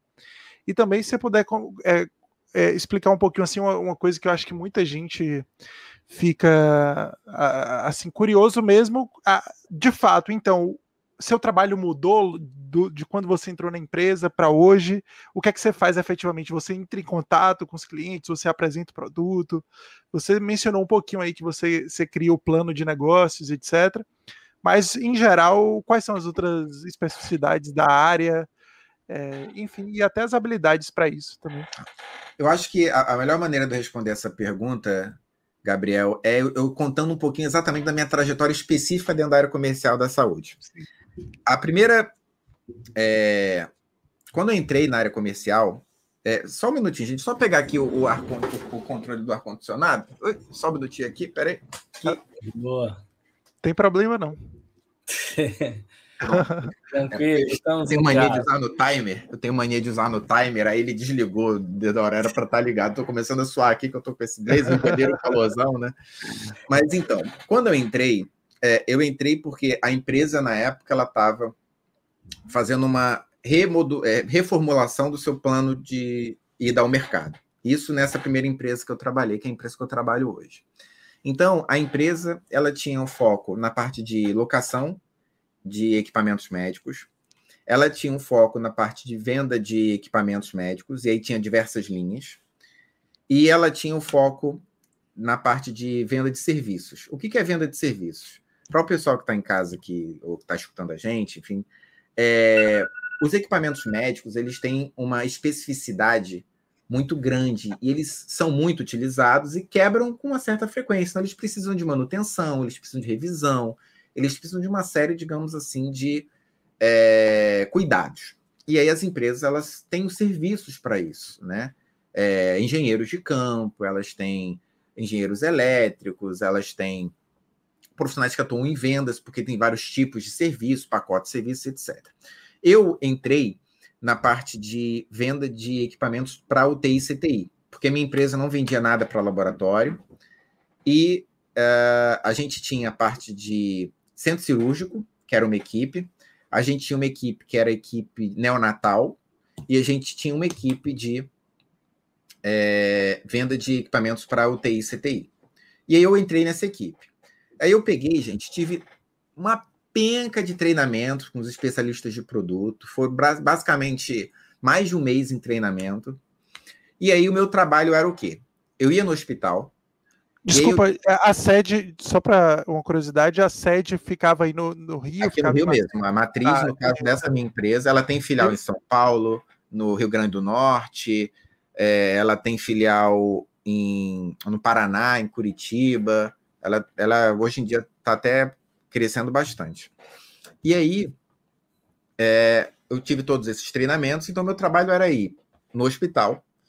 E eu tinha que, basicamente, como a gente vendia uma gama muito grande de produtos, porque, tipo, CTI, né, tem ventilador pulmonar, tem respirador, bomba infusora, tem oxímetro, tem. Eu também vendia os descartáveis, cânula de traqueostomia, uh, vendia uh, curativos, então tem uma penca de curativos, não entendia nada disso. pessoal, tanto que a especialista de produto era uma enfermeira dessa área, porque o enfermeiro sabia mais de quem era especialista de produto da área de ventilação pulmonar era o fisioterapeuta, porque o fisioterapeuta sabia mais. Sabe? Por isso que na assessoria científica tem muito biomédico, muito biólogo, é, muito farmacêutico, porque nessa área é, de assessoria científica, normalmente é, é o pessoal que está ligado mais a laboratório, né? Esse cargo em si até está muito ligado à parte de, de laboratório.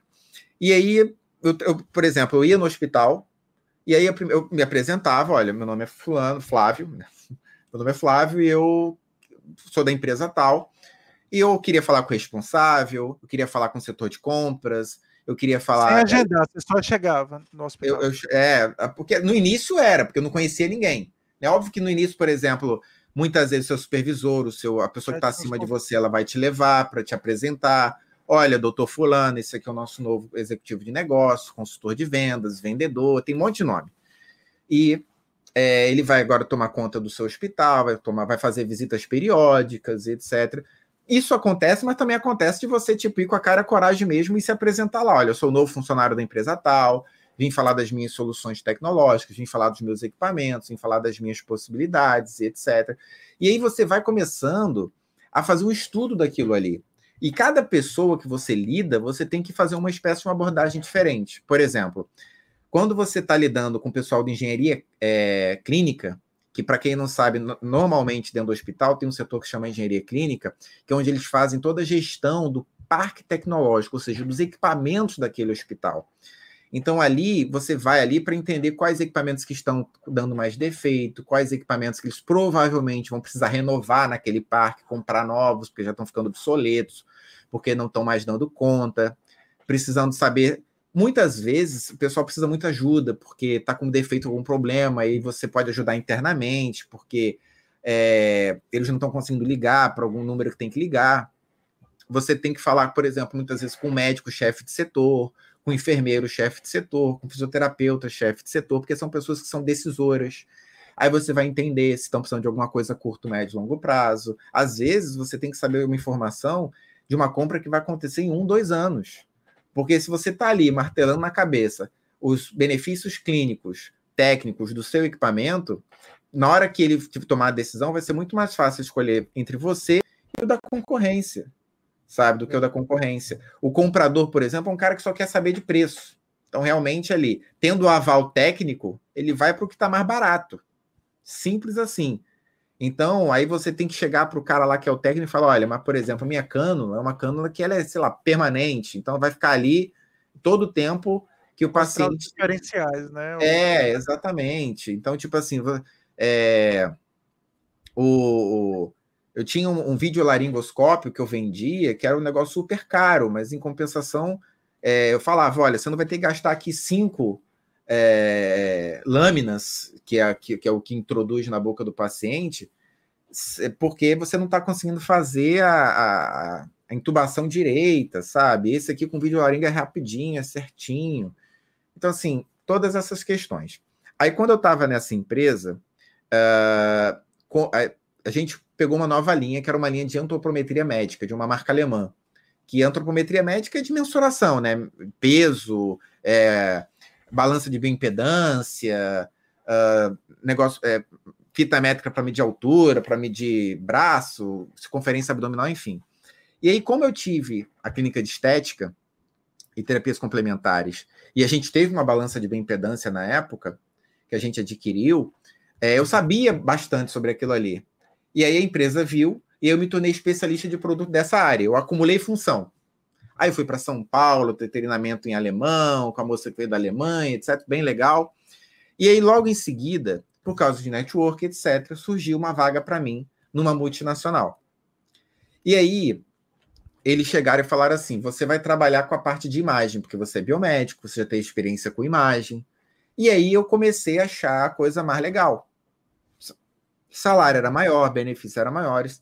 Conversei com a minha empresa, que eu tinha tido essa oportunidade, eles falaram: olha, a gente quer que você permaneça, que a gente gosta de você, do seu trabalho, e a gente quer igualar a proposta. Eu falei: olha, mesmo que vocês igualem a proposta agora, eu quero e preciso ter essa experiência, preciso saber como é que é estar na multinacional, ver como é que são os processos e etc. Eu realmente preciso disso. Agradeci e fui para a multinacional.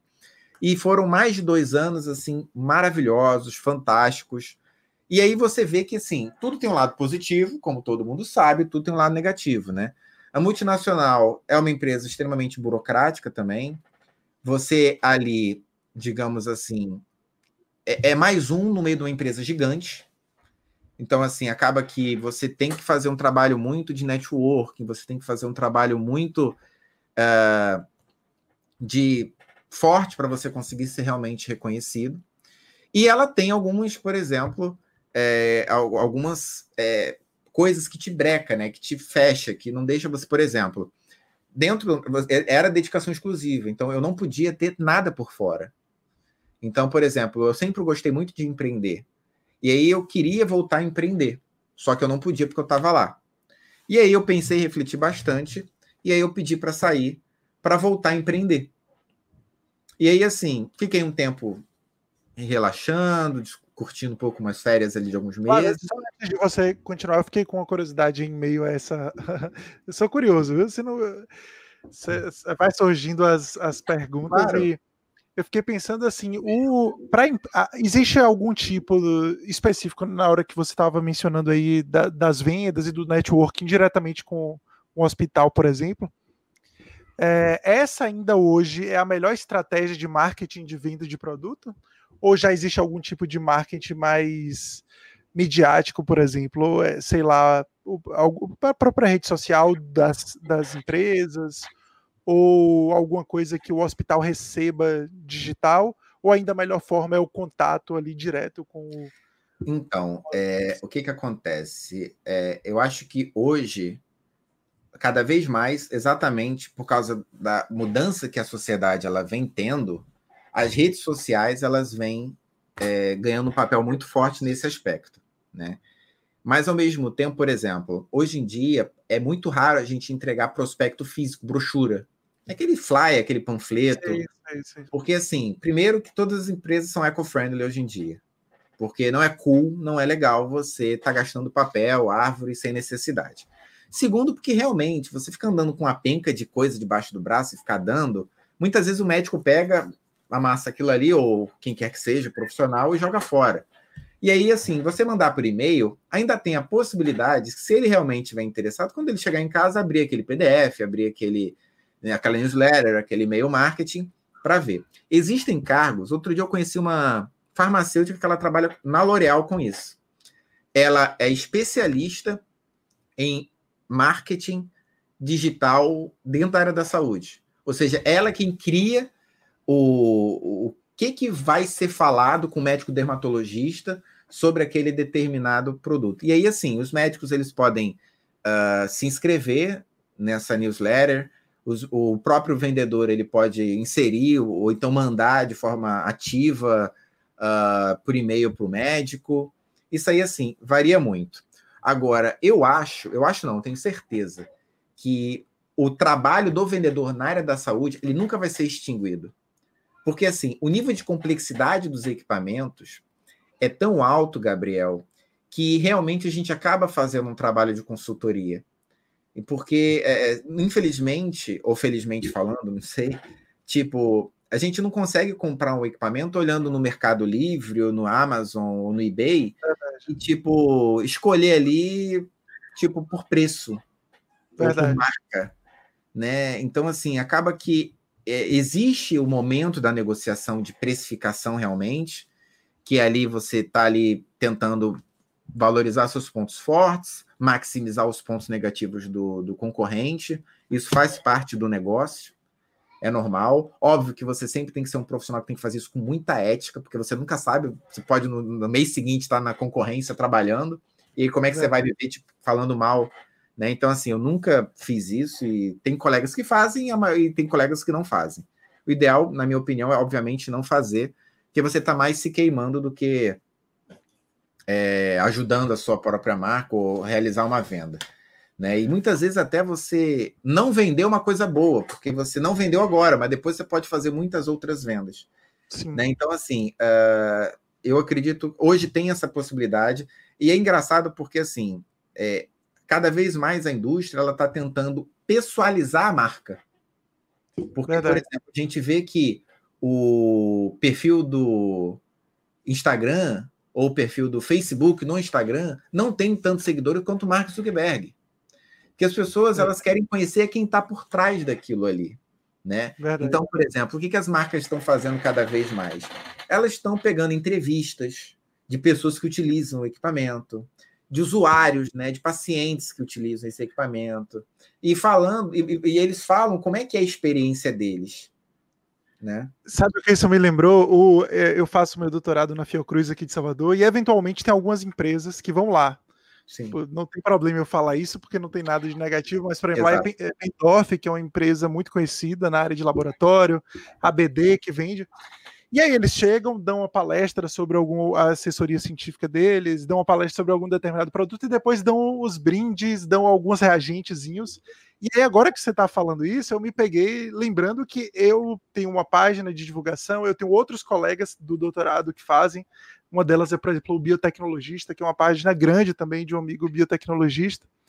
E eles dão um reagentezinho, dão uns brindes, e eu me pego fotografando e fazendo propaganda. Eles nunca me pediram para fazer absolutamente nada. Mas, justamente pela. Não, óbvio que tem a parte de confiar no produto, uma empresa que a gente conhece, que é séria, que a gente utiliza, mas que isso ajuda no marketing complementar deles de uma forma gigantesca, com certeza. Não, é, isso, isso ajuda demais. Assim, você vê que hoje em dia é, é, existe uma, uma, uma regra de. Porque assim, existe uma coisa chamada compliance compliance são regras de regimento e conduta do mercado. Então, por exemplo, você não pode, porque é totalmente antiético e incorreto e férias, digamos assim, regras de mercadológicas, chegar e ofertar, como era feito antigamente, uma viagem para um médico, para um profissional, para ele poder receitar o seu remédio, para ele poder falar bem do seu remédio, né? Assim, o que existe é o seguinte: alguns médicos ou profissionais da área da saúde podem ser contratados como speakers de uma marca, que é exatamente o que? Eles vão falar ali, vão dar uma palestra, vão dar uma aula sobre um determinado tema e, obviamente, vão falar sobre aquele tema baseado naquele, naquele medicamento, naquele equipamento, naquilo ali que a empresa, obviamente, solicita. Mas aí ele está utilizando os conhecimentos profissionais dele, está trabalhando e não está ganhando uma coisa gratuita, né? Hoje em dia, por exemplo, até mesmo é, agenda, é, caneta, isso aí a gente, infelizmente, não pode mais dar como dava-se antigamente. Porque isso tudo, ainda mais no mercado público. Mercado público, então, a gente não pode fazer absolutamente nada. Sócrates tá, pode, pode falar aí também, né? Porque assim, tudo pode ser um motivo de é, impugnação de edital ou, ou de favorita, é, favoritar um determinado concorrente e etc. Tem muitas empresas que estão deixando até de fornecer equipamento médico para o governo, ou porque o governo está devendo, que é muito comum também, ou porque realmente elas não querem participar dessa tramitação toda. É muito mais tranquilo para elas ficar só no mercado privado mesmo e, e trabalhar sem apurrinhação sabe? Porque você, por exemplo, a gente teve aí, vocês podem botar no Google alguns anos atrás, Operação Ressonância, que foram vendidas, ressonâncias superfaturadas. Em, em, aqui no Rio de Janeiro teve apreensão de, de chefes e CEOs de grandes empresas, grandes multinacionais, porque, enfim, é, onde tem ser humano, infelizmente, tem corrupção. Né? A gente pensar num mundo é, perfeito e hipotético de que as coisas vão ser perfeitas e todo mundo vai ter ética, infelizmente é uma, é uma coisa irreal. Né? Uhum. Mas assim, a gente acaba realmente tendo que fazer tudo da maneira correta, e cada vez mais as empresas elas estão vendo que para você ter uma conexão com aquela pessoa que ela vai utilizar, que ela vai ser paciente, você precisa atingir ela, e não necessariamente só aquele que compra. Né? Então, por exemplo, é, no meu equipamento, né? fazendo um merchan aqui meu, meu equipamento ele é silencioso. Você vai no equipamento, no equipamento de alto campo, é extremamente barulhento. Quem fez exame de ressonância magnética sabe. É, por exemplo, eu fiz exame de ombro, ressonância magnética anteontem, coincidentemente, segunda-feira. Tipo assim, como eu sou um cara grande, tenho 1,84m, também tô cheinho, eu tive, a gente tem que ficar no isocentro do magneto para ter uma melhor relação sinal-fluido com a bobina, tipo assim, eu tive que ficar totalmente encostado com meu pulmão sendo pressionado pela parede do tubo do bor. E aí, tipo assim, fiquei. Uh, e você não pode se mover, porque senão o exame uh, atrapalha e não consegue ter imagem. Totalmente desconfortável. Se eu tivesse o equipamento próximo aqui de casa do que eu vendo, então, tipo assim, eu teria feito, teria dormido ali, poderia ter demorado um pouco mais, poderia, mas teria super relaxado, super tranquilo. Então, assim, cada vez mais, as, os, os, as, os, tanto as clínicas quanto os fabricantes, eles estão verificando realmente a importância de você ter esse marketing baseado é, no usuário final, né, no Sim. paciente, não necessariamente só no, E esse e o usuário final, é, como tem vários motivos para isso, mas o usuário final em alguns tipos de produto, ele, eles têm aumentado o número de usuários e, consequentemente, criam públicos mais específicos. Então, por exemplo, pacientes que têm alguma característica física que exija essas adaptações, ou característica, sei lá, você deu o exemplo da, de, do medo, né? Da, então é essencial esses produtos mais específicos, de fato. Mas aí você estava comentando que você decidiu sair da empresa. Ah, é. E a partir disso. Isso. E aí eu acabou que eu saí da, da empresa, fui para multinacional. E aí, olha só que loucura, né? Tipo assim, eu já tinha aprendido durante dois anos, aproximadamente, não, um ano e pouco, a trabalhar na área comercial dessa parte de UTI e CTI. Ou seja, eu tive que aprender tudo de novo. Né? Então, assim, eu acabei tendo que aprender como é que eu vendi? Ressonância magnética, tomografia computadorizada, medicina nuclear, é, PET-CT, uh, ah, parte de PET-EMAR também, parte de hemodinâmica, parte de arco cirúrgico, parte de raio-x, parte de densitometria óssea, tipo assim, é, mamografia, tipo assim, eu tive que aprender tudo isso, sabe?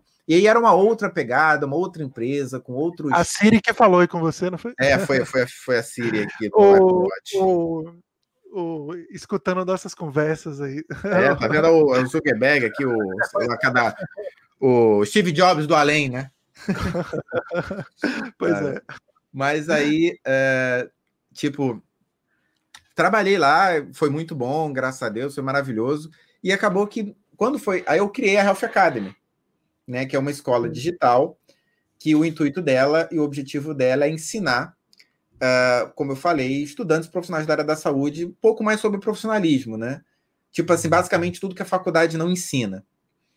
E aí eu montei, criei a empresa, a gente teve alguns alunos, era um curso que a gente chama de recorrência, com aulas semanais uh, e uma assinatura mensal. Não era presencial, né? Não, Já não era, era presencial, era porque foi exatamente nesse período de pandemia, né? E aí foi uhum. engraçado, porque olha só como é que são as coisas, pessoal. Como que quem, quem não é visto não é lembrado, e que quando você é visto as coisas acontecem. Uma das primeiras aulas que eu dei foi como fazer um vídeo CV, ou seja, um vídeo currículo, né? Hum. Que é uma coisa que, assim, as pessoas têm feito agora, e alguns processos seletivos eles têm pedido para é, tem uma forma, digamos assim, de ver um pouco mais, porque você pega um, uma, uma, página, né? Que tá ali, o, o, currículo da pessoa é muito frio, você não vê o trejeito da pessoa, você não sente como ela é. Porque às vezes você consegue ver, né, no, no vídeo, se a pessoa é muito malandra, se a pessoa é muito correta, se é certinha demais, se é uma pessoa muito quadrada, se é uma pessoa mais extrovertida. Enfim, aí eu peguei, dei a aula e dentro para fazer aula, eu fiz um vídeo CV para mostrar para eles como exemplo como que seria. E ainda falei que, assim, na minha opinião, não tinha ficado ideal, mas tinha ficado próximo do ideal. E falei com eles: ó, dever de casa para vocês é vocês fazerem o vídeo currículo de vocês e publicar no LinkedIn. Aí os alunos, né? Tipo assim, a gente não chegou a ter, a gente não tem muitos alunos, sendo muito honesto. Uh, e assim, mas na época a gente estava com uns 30 alunos.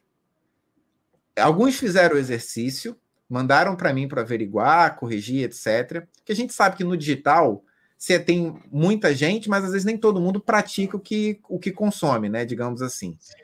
E aí, assim, mas de qualquer forma, para incentivar eles, eu falei: não, gente, olha só, eu vou publicar o meu no meu LinkedIn. Gente, não deu outra. Recebi umas duas propostas de emprego. Tá? Sabe e que aí... isso tem o LinkedIn, só, pra, só uma menção. A gente ontem ia bater um papo com um biomédico da área de, de neurofisiologia e etc. Que eu conheci sem querer numa reunião e ele me falou que também foi contratado pela empresa dele pelo, pelo LinkedIn. Ah, a empresa entrou em contato com ele, enfim, e hoje ele trabalha com isso. É, isso acontece demais, gente. Eu também vira e mexe, a recrutadora entra em contato comigo sabe? Preciso atualizar o meu, viu, Sócrates? Vamos atualizar nosso LinkedIn aí. Vamos atualizar. É. é. mas ó, não é só atualizar, não, gente. Tem que ficar ativo na rede também, né? Porque lá é também tem um algoritmo. Aproveitando aqui, o que é ficar ativo no LinkedIn? Então, é, ficar ativo no LinkedIn é você literalmente usar a plataforma. Usar como? Por exemplo, o próprio fato de vocês estarem com um podcast aqui, recebendo, da mesma forma que vocês divulgam é, no, no, Instagram, vocês podem divulgar no LinkedIn também. Só que a pegada do LinkedIn é uma pegada, na minha concepção, um pouco diferente do Instagram. Como o Instagram, por exemplo, você está falando. Por exemplo, eu imagino que o público de vocês, o público aqui do, do podcast, é um público mais jovem, né? Digamos assim, de 20 até 25 anos, um pouco menos, de 18 até 25. A maioria ainda tem sido estudantes, de ainda é, tem sido estudantes. É. Exatamente. Lá, o seu objetivo provavelmente não vai ser necessariamente estudantes, porque você não vai conseguir lá chamar a atenção provavelmente do público para escutar o seu podcast, mas vai chamar a atenção da sua iniciativa de realizar um podcast, de produzir um podcast, de participar de um podcast, mediar um podcast. Porque isso tudo demonstra uma série de características interessantes que você pode ter para o mercado. De repente, não sei, algum de vocês pode querer no futuro trabalhar na indústria, por exemplo, indústria de reagentes imunológicos ou indústria da vacina e etc. E aí, por exemplo, você está ali, por exemplo, relatando que você teve um bate-papo com uma pessoa que foi importante, que você tem networking, que você tem acesso, que você é uma pessoa desenvolta, que você é uma pessoa que você consegue se comunicar, que você consegue extrair informações, que basicamente podcast é esse, né? É você uhum. simplesmente conversar com alguém, trocar uma ideia e basicamente extrair o que, que o convidado ele pode realmente ter para agregar aquelas pessoas que estão escutando. Então, tudo isso aí, as pessoas valorizam, o mercado também valoriza. E aí, muitas vezes, você pode se tornar conhecido e isso aí te render uma oportunidade de emprego. E o que aconteceu comigo foi isso. Eu postei lá, tipo assim: Olá, pessoal, tudo bem? Meu nome é Flávio Pacheco, estou aqui querendo compartilhar com vocês o meu vídeo currículo. E aí você faz um breve briefing de um a dois minutos ali sobre você, sobre a sua história, sobre o que, que você busca, o que, que você almeja. E aí as pessoas vão ver. E aí tiveram pessoas, por exemplo, que elogiaram a iniciativa, tiveram pessoas que é, fizeram críticas positivas, Uh, tiveram e tiveram pessoas que chegaram e tipo assim, pô, Flávio, eu nem sabia que você estava disponível para o mercado. Pô, vamos conversar. Tem uma oportunidade aqui que de repente pode ser interessante para você e etc. E aí acabou que surgiu um desafio. Achei o desafio interessante. Queria ter uma experiência de gestão, né? Porque assim, normalmente qual é o que é o, o a linha progressiva de carreira de alguém que trabalha na área comercial? É primeiro começar na base, sendo peão né, como qualquer empresa, né? Então você vai ali fazer o trabalho mais braçal possível. Depois você vai começar, você entende como é que faz aquele trabalho braçal, alguém te dá uma oportunidade, você vai comandar outras pessoas que fazem trabalho braçal e gerenciar, ensinar elas como é que elas vão fazer aquele trabalho braçal de uma forma mais eficiente. Eu estou falando isso de uma forma generalista, pessoal, porque assim, o trabalho pode ser de venda, pode ser um trabalho de ser supervisor, é, você é, pode ser especialista de produto, é, enfim, e normalmente a coisa é essa, e aí depende, porque, por exemplo, na área comercial você pode ir para a área, digamos assim, de produtos, onde você vai ter que cada vez mais entender sobre aquele produto e como vender ele, e de forma de marketing, como que é, ele pode se tornar, digamos assim, mais interessante. E aí você tem ali, digamos, uma linha progressiva de uh, supervisão é, da sua cidade, do, da sua linha. Depois você pode ser de uma linha maior ou de um segmento da empresa. Depois você pode ter uma supervisão de, regi é, de região, nacional, América Latina, e aí até um CEO, quem sabe, de repente, a nível mundial. Né? Assim, uh, o céu é o limite. E o mais legal dessa área é que, por exemplo, você pode muitas vezes, você está trabalhando com vendas hoje. Você está de saco cheio de vender, já está vendendo, sei lá, cinco anos. Você pode tentar internamente ir para a parte de produtos. Você pode ir para a parte de, de treinamento, se você também tem expertise na área. Tudo depende de você e do que você quer para a sua vida. Eu, particularmente, assim, ó, dentro da, da área de farmacêutica, tem umas três posições que são muito comuns, que é a parte de propagandista farmacêutico. Tem o MSL, que é o Medical Scientist é, Liaison, Lyson, sempre troco essa pronúncia aí. E tem essa parte do pessoal que trabalha com marketing é, dentro da indústria.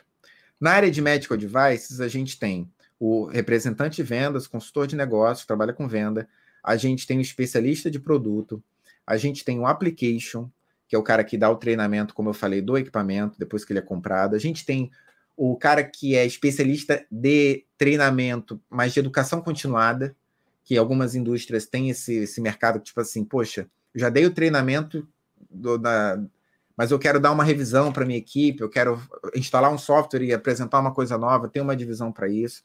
Tem os cargos de gestão, tem uh, os cargos de marketing, sabe? Então, assim, tem muita coisa que dá para você fazer dentro da área comercial da saúde, não é só vendas diretamente. Óbvio que o objetivo é sempre vender para que tenha um aumento de mercado, para que você tenha uma felicidade dos acionistas e a empresa tem uma lucratividade positiva ao final do ano? É. Mas hoje em dia, cada vez mais as empresas elas sabem que não adianta só vender. Tem que vender, mas vender de uma forma inteligente, humana, né? É, valorizando seus profissionais, dando reconhecimento, porque mão de obra, gente, por mais que tenha muita gente no mercado, mão de obra qualificada está cada vez mais é, rara e escassa. E o mercado sempre tem espaço para bons profissionais. Hum, muito é legal. E é, é, importante a gente, de vez em quando, conversar um pouco com alguém dessa área, né? Que a gente fica meio distante.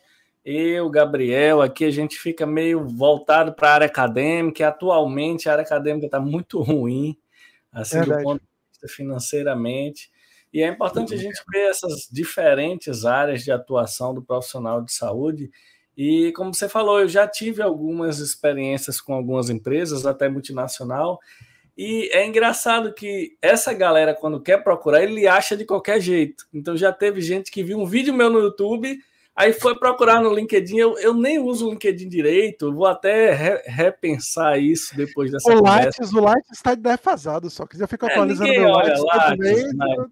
é, é, é, isso, assim, o pessoal fica muito ligado no Lattes, no Lattes, no Lattes, assim, gente, se você faz produção de conteúdo científico, o Lattes é fundamental, uma verdade seja dita, tipo assim, você só precisa necessariamente é, atualizar o Lattes quando você está participando de um concurso. Alguma coisa. É, ou né? alguma, alguma bolsa, exatamente.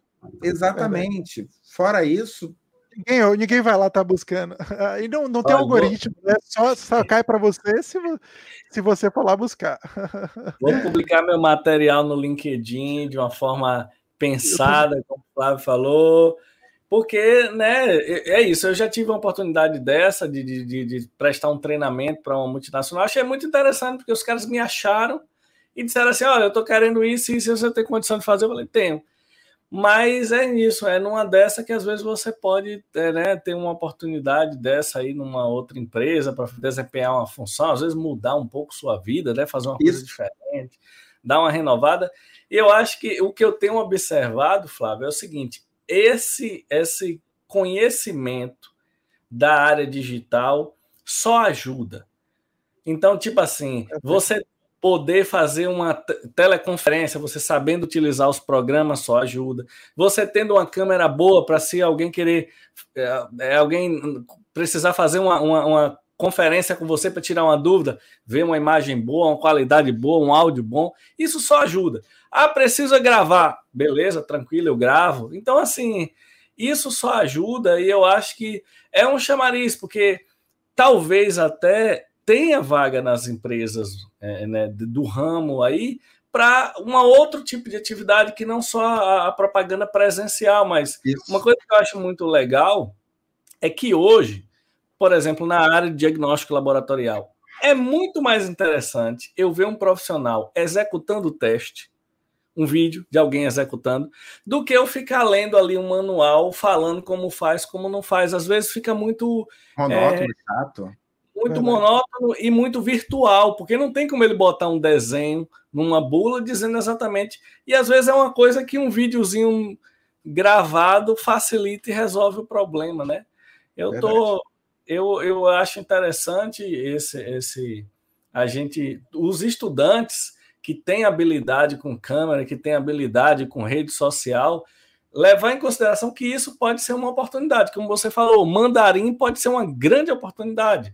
talvez uma capacidade de, de interação com a câmera, uma capacidade de, de, de, edição de vídeo ali, de produção, também possa ajudar. Eu né? acho que isso, ao longo do tempo, isso vai ser uma característica inata, não é, Sócrates? Do, do, eu estava até refletindo, eu acho que foi você mesmo que me falou que sua filha hoje, por exemplo, não vê mais televisão, né? Só vê YouTube, fica consumindo. É, porque, é, na verdade, não tem programa infantil mais na televisão. E é essa galera que, que vai crescer na geração de sua filha, que tem dois, três anos, vai ser uma geração completamente imersa na internet, completamente imersa a criação de vídeo, de conteúdo. Eu acho que a, o audiovisual é um caminho sem volta porque é muito mais fácil você ver alguém fazendo uma coisa e você reproduzir do que você ler um conteúdo, você fazer qualquer coisa. Você quer bater um prego na parede, vai ter alguém dizendo: Ó, oh, gente, pega o prego assim, coloca aqui uma fita adesiva para ter uma sacola embaixo para não cair terra no chão. Então, é, você quer bater um prego na parede, você vai ver um vídeo alguém é. mostrando isso. Eu acho que cada vez mais as empresas vão é, se utilizar dessa Você mencionou uma coisa que eu acho que isso pode ser uma tendência também. Eu tenho ouvido, por exemplo, a Nature, é, que é uma, a maior revista científica do mundo, ela já tem criado é, alguns, alguns artigos que são publicados, eles já têm pequenos vídeos mostrando resultados daquilo ali de uma forma mais dinâmica. Eu lembro de uma centrífuga é, é, artesanal que dá para fazer em locais distantes, que eles foi uma das primeiras coisas que eles divulgaram. E outras demais revistas têm saído muitos highlights, né? Que é tipo um twitterzinho dos principais resultados. É, de, então você vê que há uma tentativa científica também de, de dinamizar mais a informação. Isso é bem, bem pode ser positivo, né, lá na frente. E, e é legal porque assim, né, gente? Eu estava pensando aqui, a gente estava falando, poxa, quantas estudantes né, que são digital influencers, que têm muitos mais seguidores do que laboratórios, por exemplo. É, então, tipo, assim, se eu tivesse um laboratório e eu tivesse um estudante desse, que eu, que eu confiasse, acreditasse no conteúdo, que é correlativo, etc., eu ia contratar para um laboratório, porque eu sei que ele ia ficar feliz, ele ia fazer todo dia lá stories, ele ia fazer todo dia publicação, pode utilizar minhas instalações, pode utilizar minhas coisas, que é propaganda gratuita para o laboratório. Sim. Sabe? Tipo assim, se aquelas pessoas confiam naquele profissional, naquele digital influencer, porque o próprio nome fala, né? Um influenciador digital, é, isso aí só tem a agregar comercialmente falando para o estabelecimento. E até para acrescentar a fala do Sócrates, é, para vocês terem uma noção, quanto que a gente se adaptou na área comercial da saúde, antigamente a gente fazia visitas rotineiras, presenciais, né, de carro, viajava, viajei, viajei muito. Só para vocês terem ideia, quando eu trabalhei na multinacional, em dois anos eu dirigi quase 80 mil quilômetros. Então, assim, Caramba. de três em três meses. Eu fazia... carro ou o carro da empresa? Ganha o carro da empresa, ganha combustível, tem todos os benefícios. Assim, são, é, o, é o lado positivo de trabalhar numa multinacional. Na, na, grandes empresas, assim, também. Hoje, por exemplo, a empresa que eu trabalhei primeiro, que é a empresa que eu trabalho hoje de novo, com esse cargo de ressonância magnética, etc. Quando eu trabalhei nisso, é, na primeira vez, eu tinha que ter o meu próprio carro, eu ganhava mil reais de uh, combustível, de auxílio, né? Para fazer rodar e etc. Hoje, a empresa dá o carro, eu tenho um carro de trabalho da empresa, um carro benefício, e ainda ganho R$ 1.500 de combustível para poder rodar e etc, para poder viajar. Então, por exemplo, se eu vier visitar um cliente em São Paulo, tem combustível. Em Espírito Santo, tem combustível.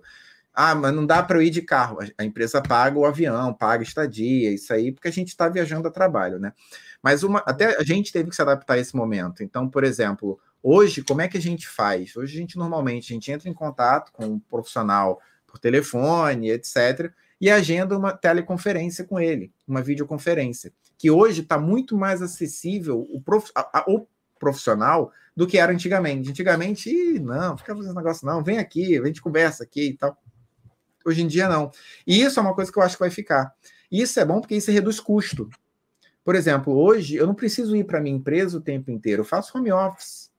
Fico aqui tomando conta das coisas, fico aqui na minha. Eu tive que montar uma estação de trabalho. É uma coisa que eu até acho antigamente os apartamentos, né? Acho que a Sócrates está comigo nessa, né, Sócrates? Os, os, os, estabelecimentos eles tinham o, o, quartinho da bagunça, antigamente, que também era o quarto da, da profissional do lar, da secretária, né? O, da, da, da doméstica, que antigamente dormia, né? Aí doméstica ficou uma coisa muito cara, coisa de rico. Aí o pessoal fez o quarto da bagunça. Agora o pessoal vai começar a ter que voltar a ter esse quarto para conseguir ter escritório. Porque é, é muito ruim você. Hoje, infelizmente, no, no meu apartamento, é no meu quarto que eu tenho que ter o meu escritório. Não gostaria, eu gostaria de fazer até uma reforma aqui algum dia desse para ter um ambientezinho só de escritório. Então, assim, acaba que a gente tem que se adaptar realmente e aproveitar os benefícios disso. Mas óbvio que, como eu falei, a gente ainda precisa, em algum determinado momento, fazer uma visita presencial, que, por exemplo, ninguém vai assinar um contrato comigo de um equipamento, sei lá, de 2 milhões de reais só por aqui, né? A pessoa vai querer me ver, a pessoa vai querer apertar minha mão, a pessoa vai querer, né, tipo, Verdade. Eh, lidar com quem está, digamos assim, disponibilizando um equipamento tão caro e tem que ter confiança, óbvio. É, só para avisar aqui a vocês, o papo está interessante, mas nós já temos duas horas de live. É recorde, tá né? Acho que, acho que é recorde, né? Só que são poucos. É, talvez a live é mais demorada. A gente acabou de ter feito um de uma hora e meia, então hoje nós estamos quase com quatro horas de live. E, e passou rápido, né? Quando, quando o papo é bom, passa rápido. Quando o papo é bom, passa rápido. A gente estava falando há pouco tempo atrás sobre recém-nascido e agora a gente está falando sobre o mundo corporativo. Olha que. que legal, né? E esse é o objetivo do nosso podcast: conversar com pessoas interessantes, aprender bastante e a gente coloca isso no YouTube. Alguns alunos têm acesso a esse bate-papo. Quem for interessado vai assistir as duas horas, que tem dicas super interessantes, né? YouTube, Mas, Spotify, é, tudo, o pessoal é, bota aí. Vai né? no Spotify também, Flávio, esse nosso bate-papo. Eu vou, eu, eu provavelmente vou escutar de novo isso no carro. É. Eu vou, tipo, porque eu tenho essa Muito mania bom. de ficar me reescutando. Pra, tipo, será que eu deveria ter falado desse jeito? Será que eu deveria ter falado Não, isso? E, é, e é, a gente também, de vez em quando, eu falo, pô, eu, podia, eu queria ter perguntado isso a Flávio. Pô, é. eu esqueci de perguntar isso. Sempre é. acontece. Mas isso é normal. Assim, é, Flávio, mas... tô, com saudade, tô com saudade do Rio, viu? Ué, vem, rapaz, tá convidado. Com saudade. O professor tenho... Sócrates também, por favor. Vamos comer uma feijoada aqui, pô. Eu não tive o prazer de conhecer o Rio de Janeiro ainda, espero que tenha. Eu acho que ainda. eu mencionei no podcast que, para mim, é, eu já visitei alguns lugares, mas para mim, o Rio de Janeiro é um dos lugares mais lindos que eu já visitei, assim, ah, dos é, que eu conheço. É bem bonito. É uma pena que tenha tanta discrepância social, né? Tanta comunidade. Mas, assim, com fé em Deus, quem sabe um dia essas discrepâncias sejam minimizadas. Verdade. Eu acho que eu, eu, nos últimos 10 anos eu fui umas 10 vezes no Rio de Janeiro e tô com saudade já. Porra, venha, cara. Só que você não veio comigo. Você não veio com seu amigo aqui te mostrando a cidade. É, já, já tô com expectativa aí para a próxima. Eu, parte da minha família mora aí, então ah, eu tenho essa facilidade também. Eu adoro o Rio, enfim. Que bom. Muito que E quando você quiser vir para Salvador, já sabe, né? É, quando vier, avisa aqui, com certeza. Eu tenho família. Você também está em, Salvador, Sócrates? Hã? Você também está em Salvador? Estou em Salvador. Eu tenho família em Maceió. Você falou de Maceió, eu conheço Maceió, adoro muito. Eu brinco que eu sou cariolano, metade carioca, metade alagoano, gente. Morei 20 é. anos aí em Maceió. É, você conhece Salvador, Flávio? Conheço, conheço. Salvador foi uma cidade assim, eu sei que a gente já está com muito tempo, a gente já está terminando, né, gente? Mas assim, Salvador foi uma cidade que me surpreendeu positivamente. Porque eu acho que muita gente tem preconceito com Salvador porque acha que é só o Pelourinho, até né? Próprios, até os próprios moradores daqui, eu tenho vários é. amigos que falam, ah, não, Salvador, mas de, sempre. Eu achei a cidade super organizada, super legal, super bonita. Assim, só tem aquele negócio chato ali do povo querendo pintar você, né? Querendo. Ah, é um saco mesmo. Até pra gente que é daqui, você, pô, velho, sou daqui, você. E ainda. sempre. Mas ter, sempre esse convidado também. Quando você vier, o interior da Bahia também tem muito legal, lugar legal aí, como o Sócrates está falando para. Ah, a gente está gosto... instalando equipamento em Feira de Santana. Ah, ah legal. Feira não é tão bonito assim, não, mas. Tô zoando. Mas eu gosto bastante de Salvador, realmente é uma cidade interessante. Quanto mais você conhece, mais você acha legal. Às vezes, quando você vem para Salvador, fica limitado a um lugar muito, muito fechado, talvez você tenha uma visão meio tendenciosa, né? Mas quanto mais a gente conhece Salvador de verdade, eu gosto bastante de morar aqui atualmente. Ah, o Nordeste é maravilhoso, gente. O Nordeste é top. Quando vier, pode nos avisar aqui que a gente vai dar uma passeada legal aqui para você conhecer bem. Fechado. Foi um prazer, meu Flávio. Obrigado aí por, por disponibilizar seu tempo. Tenho certeza Gente. que a galera vai gostar muito desse papo. Agradeço. Caríssimo, hein, Gabriel? Caríssimo esse tempo. Pois é, essa hora aí vale muito. Duas né? horas? Ah, aqui foi alguns milhares de reais. Olha, eu, eu, tô, eu não sei porquê, mas eu tô sentindo que assim, o, o nosso próximo papo, de repente, pode ser até no num barzinho, sabe? Tipo, assim, botando a câmera ali, olha só, tipo presencial, tipo com a mesa grande. Maravilha. A ideia é essa. Vamos lá, obrigado, viu? Gente, obrigado, foi um prazerzão, obrigado pelo convite. Precisando, podem contar comigo sempre. É, desculpa aí se em algum momento eu falei demais, me empolguei. É porque realmente, quando a gente ama o que a gente faz, o que a gente gosta, né, a gente acaba se deixando levar. Mas parabéns pelo projeto, parabéns pelo podcast, muito sucesso para vocês e tamo junto. Valeu, obrigadão.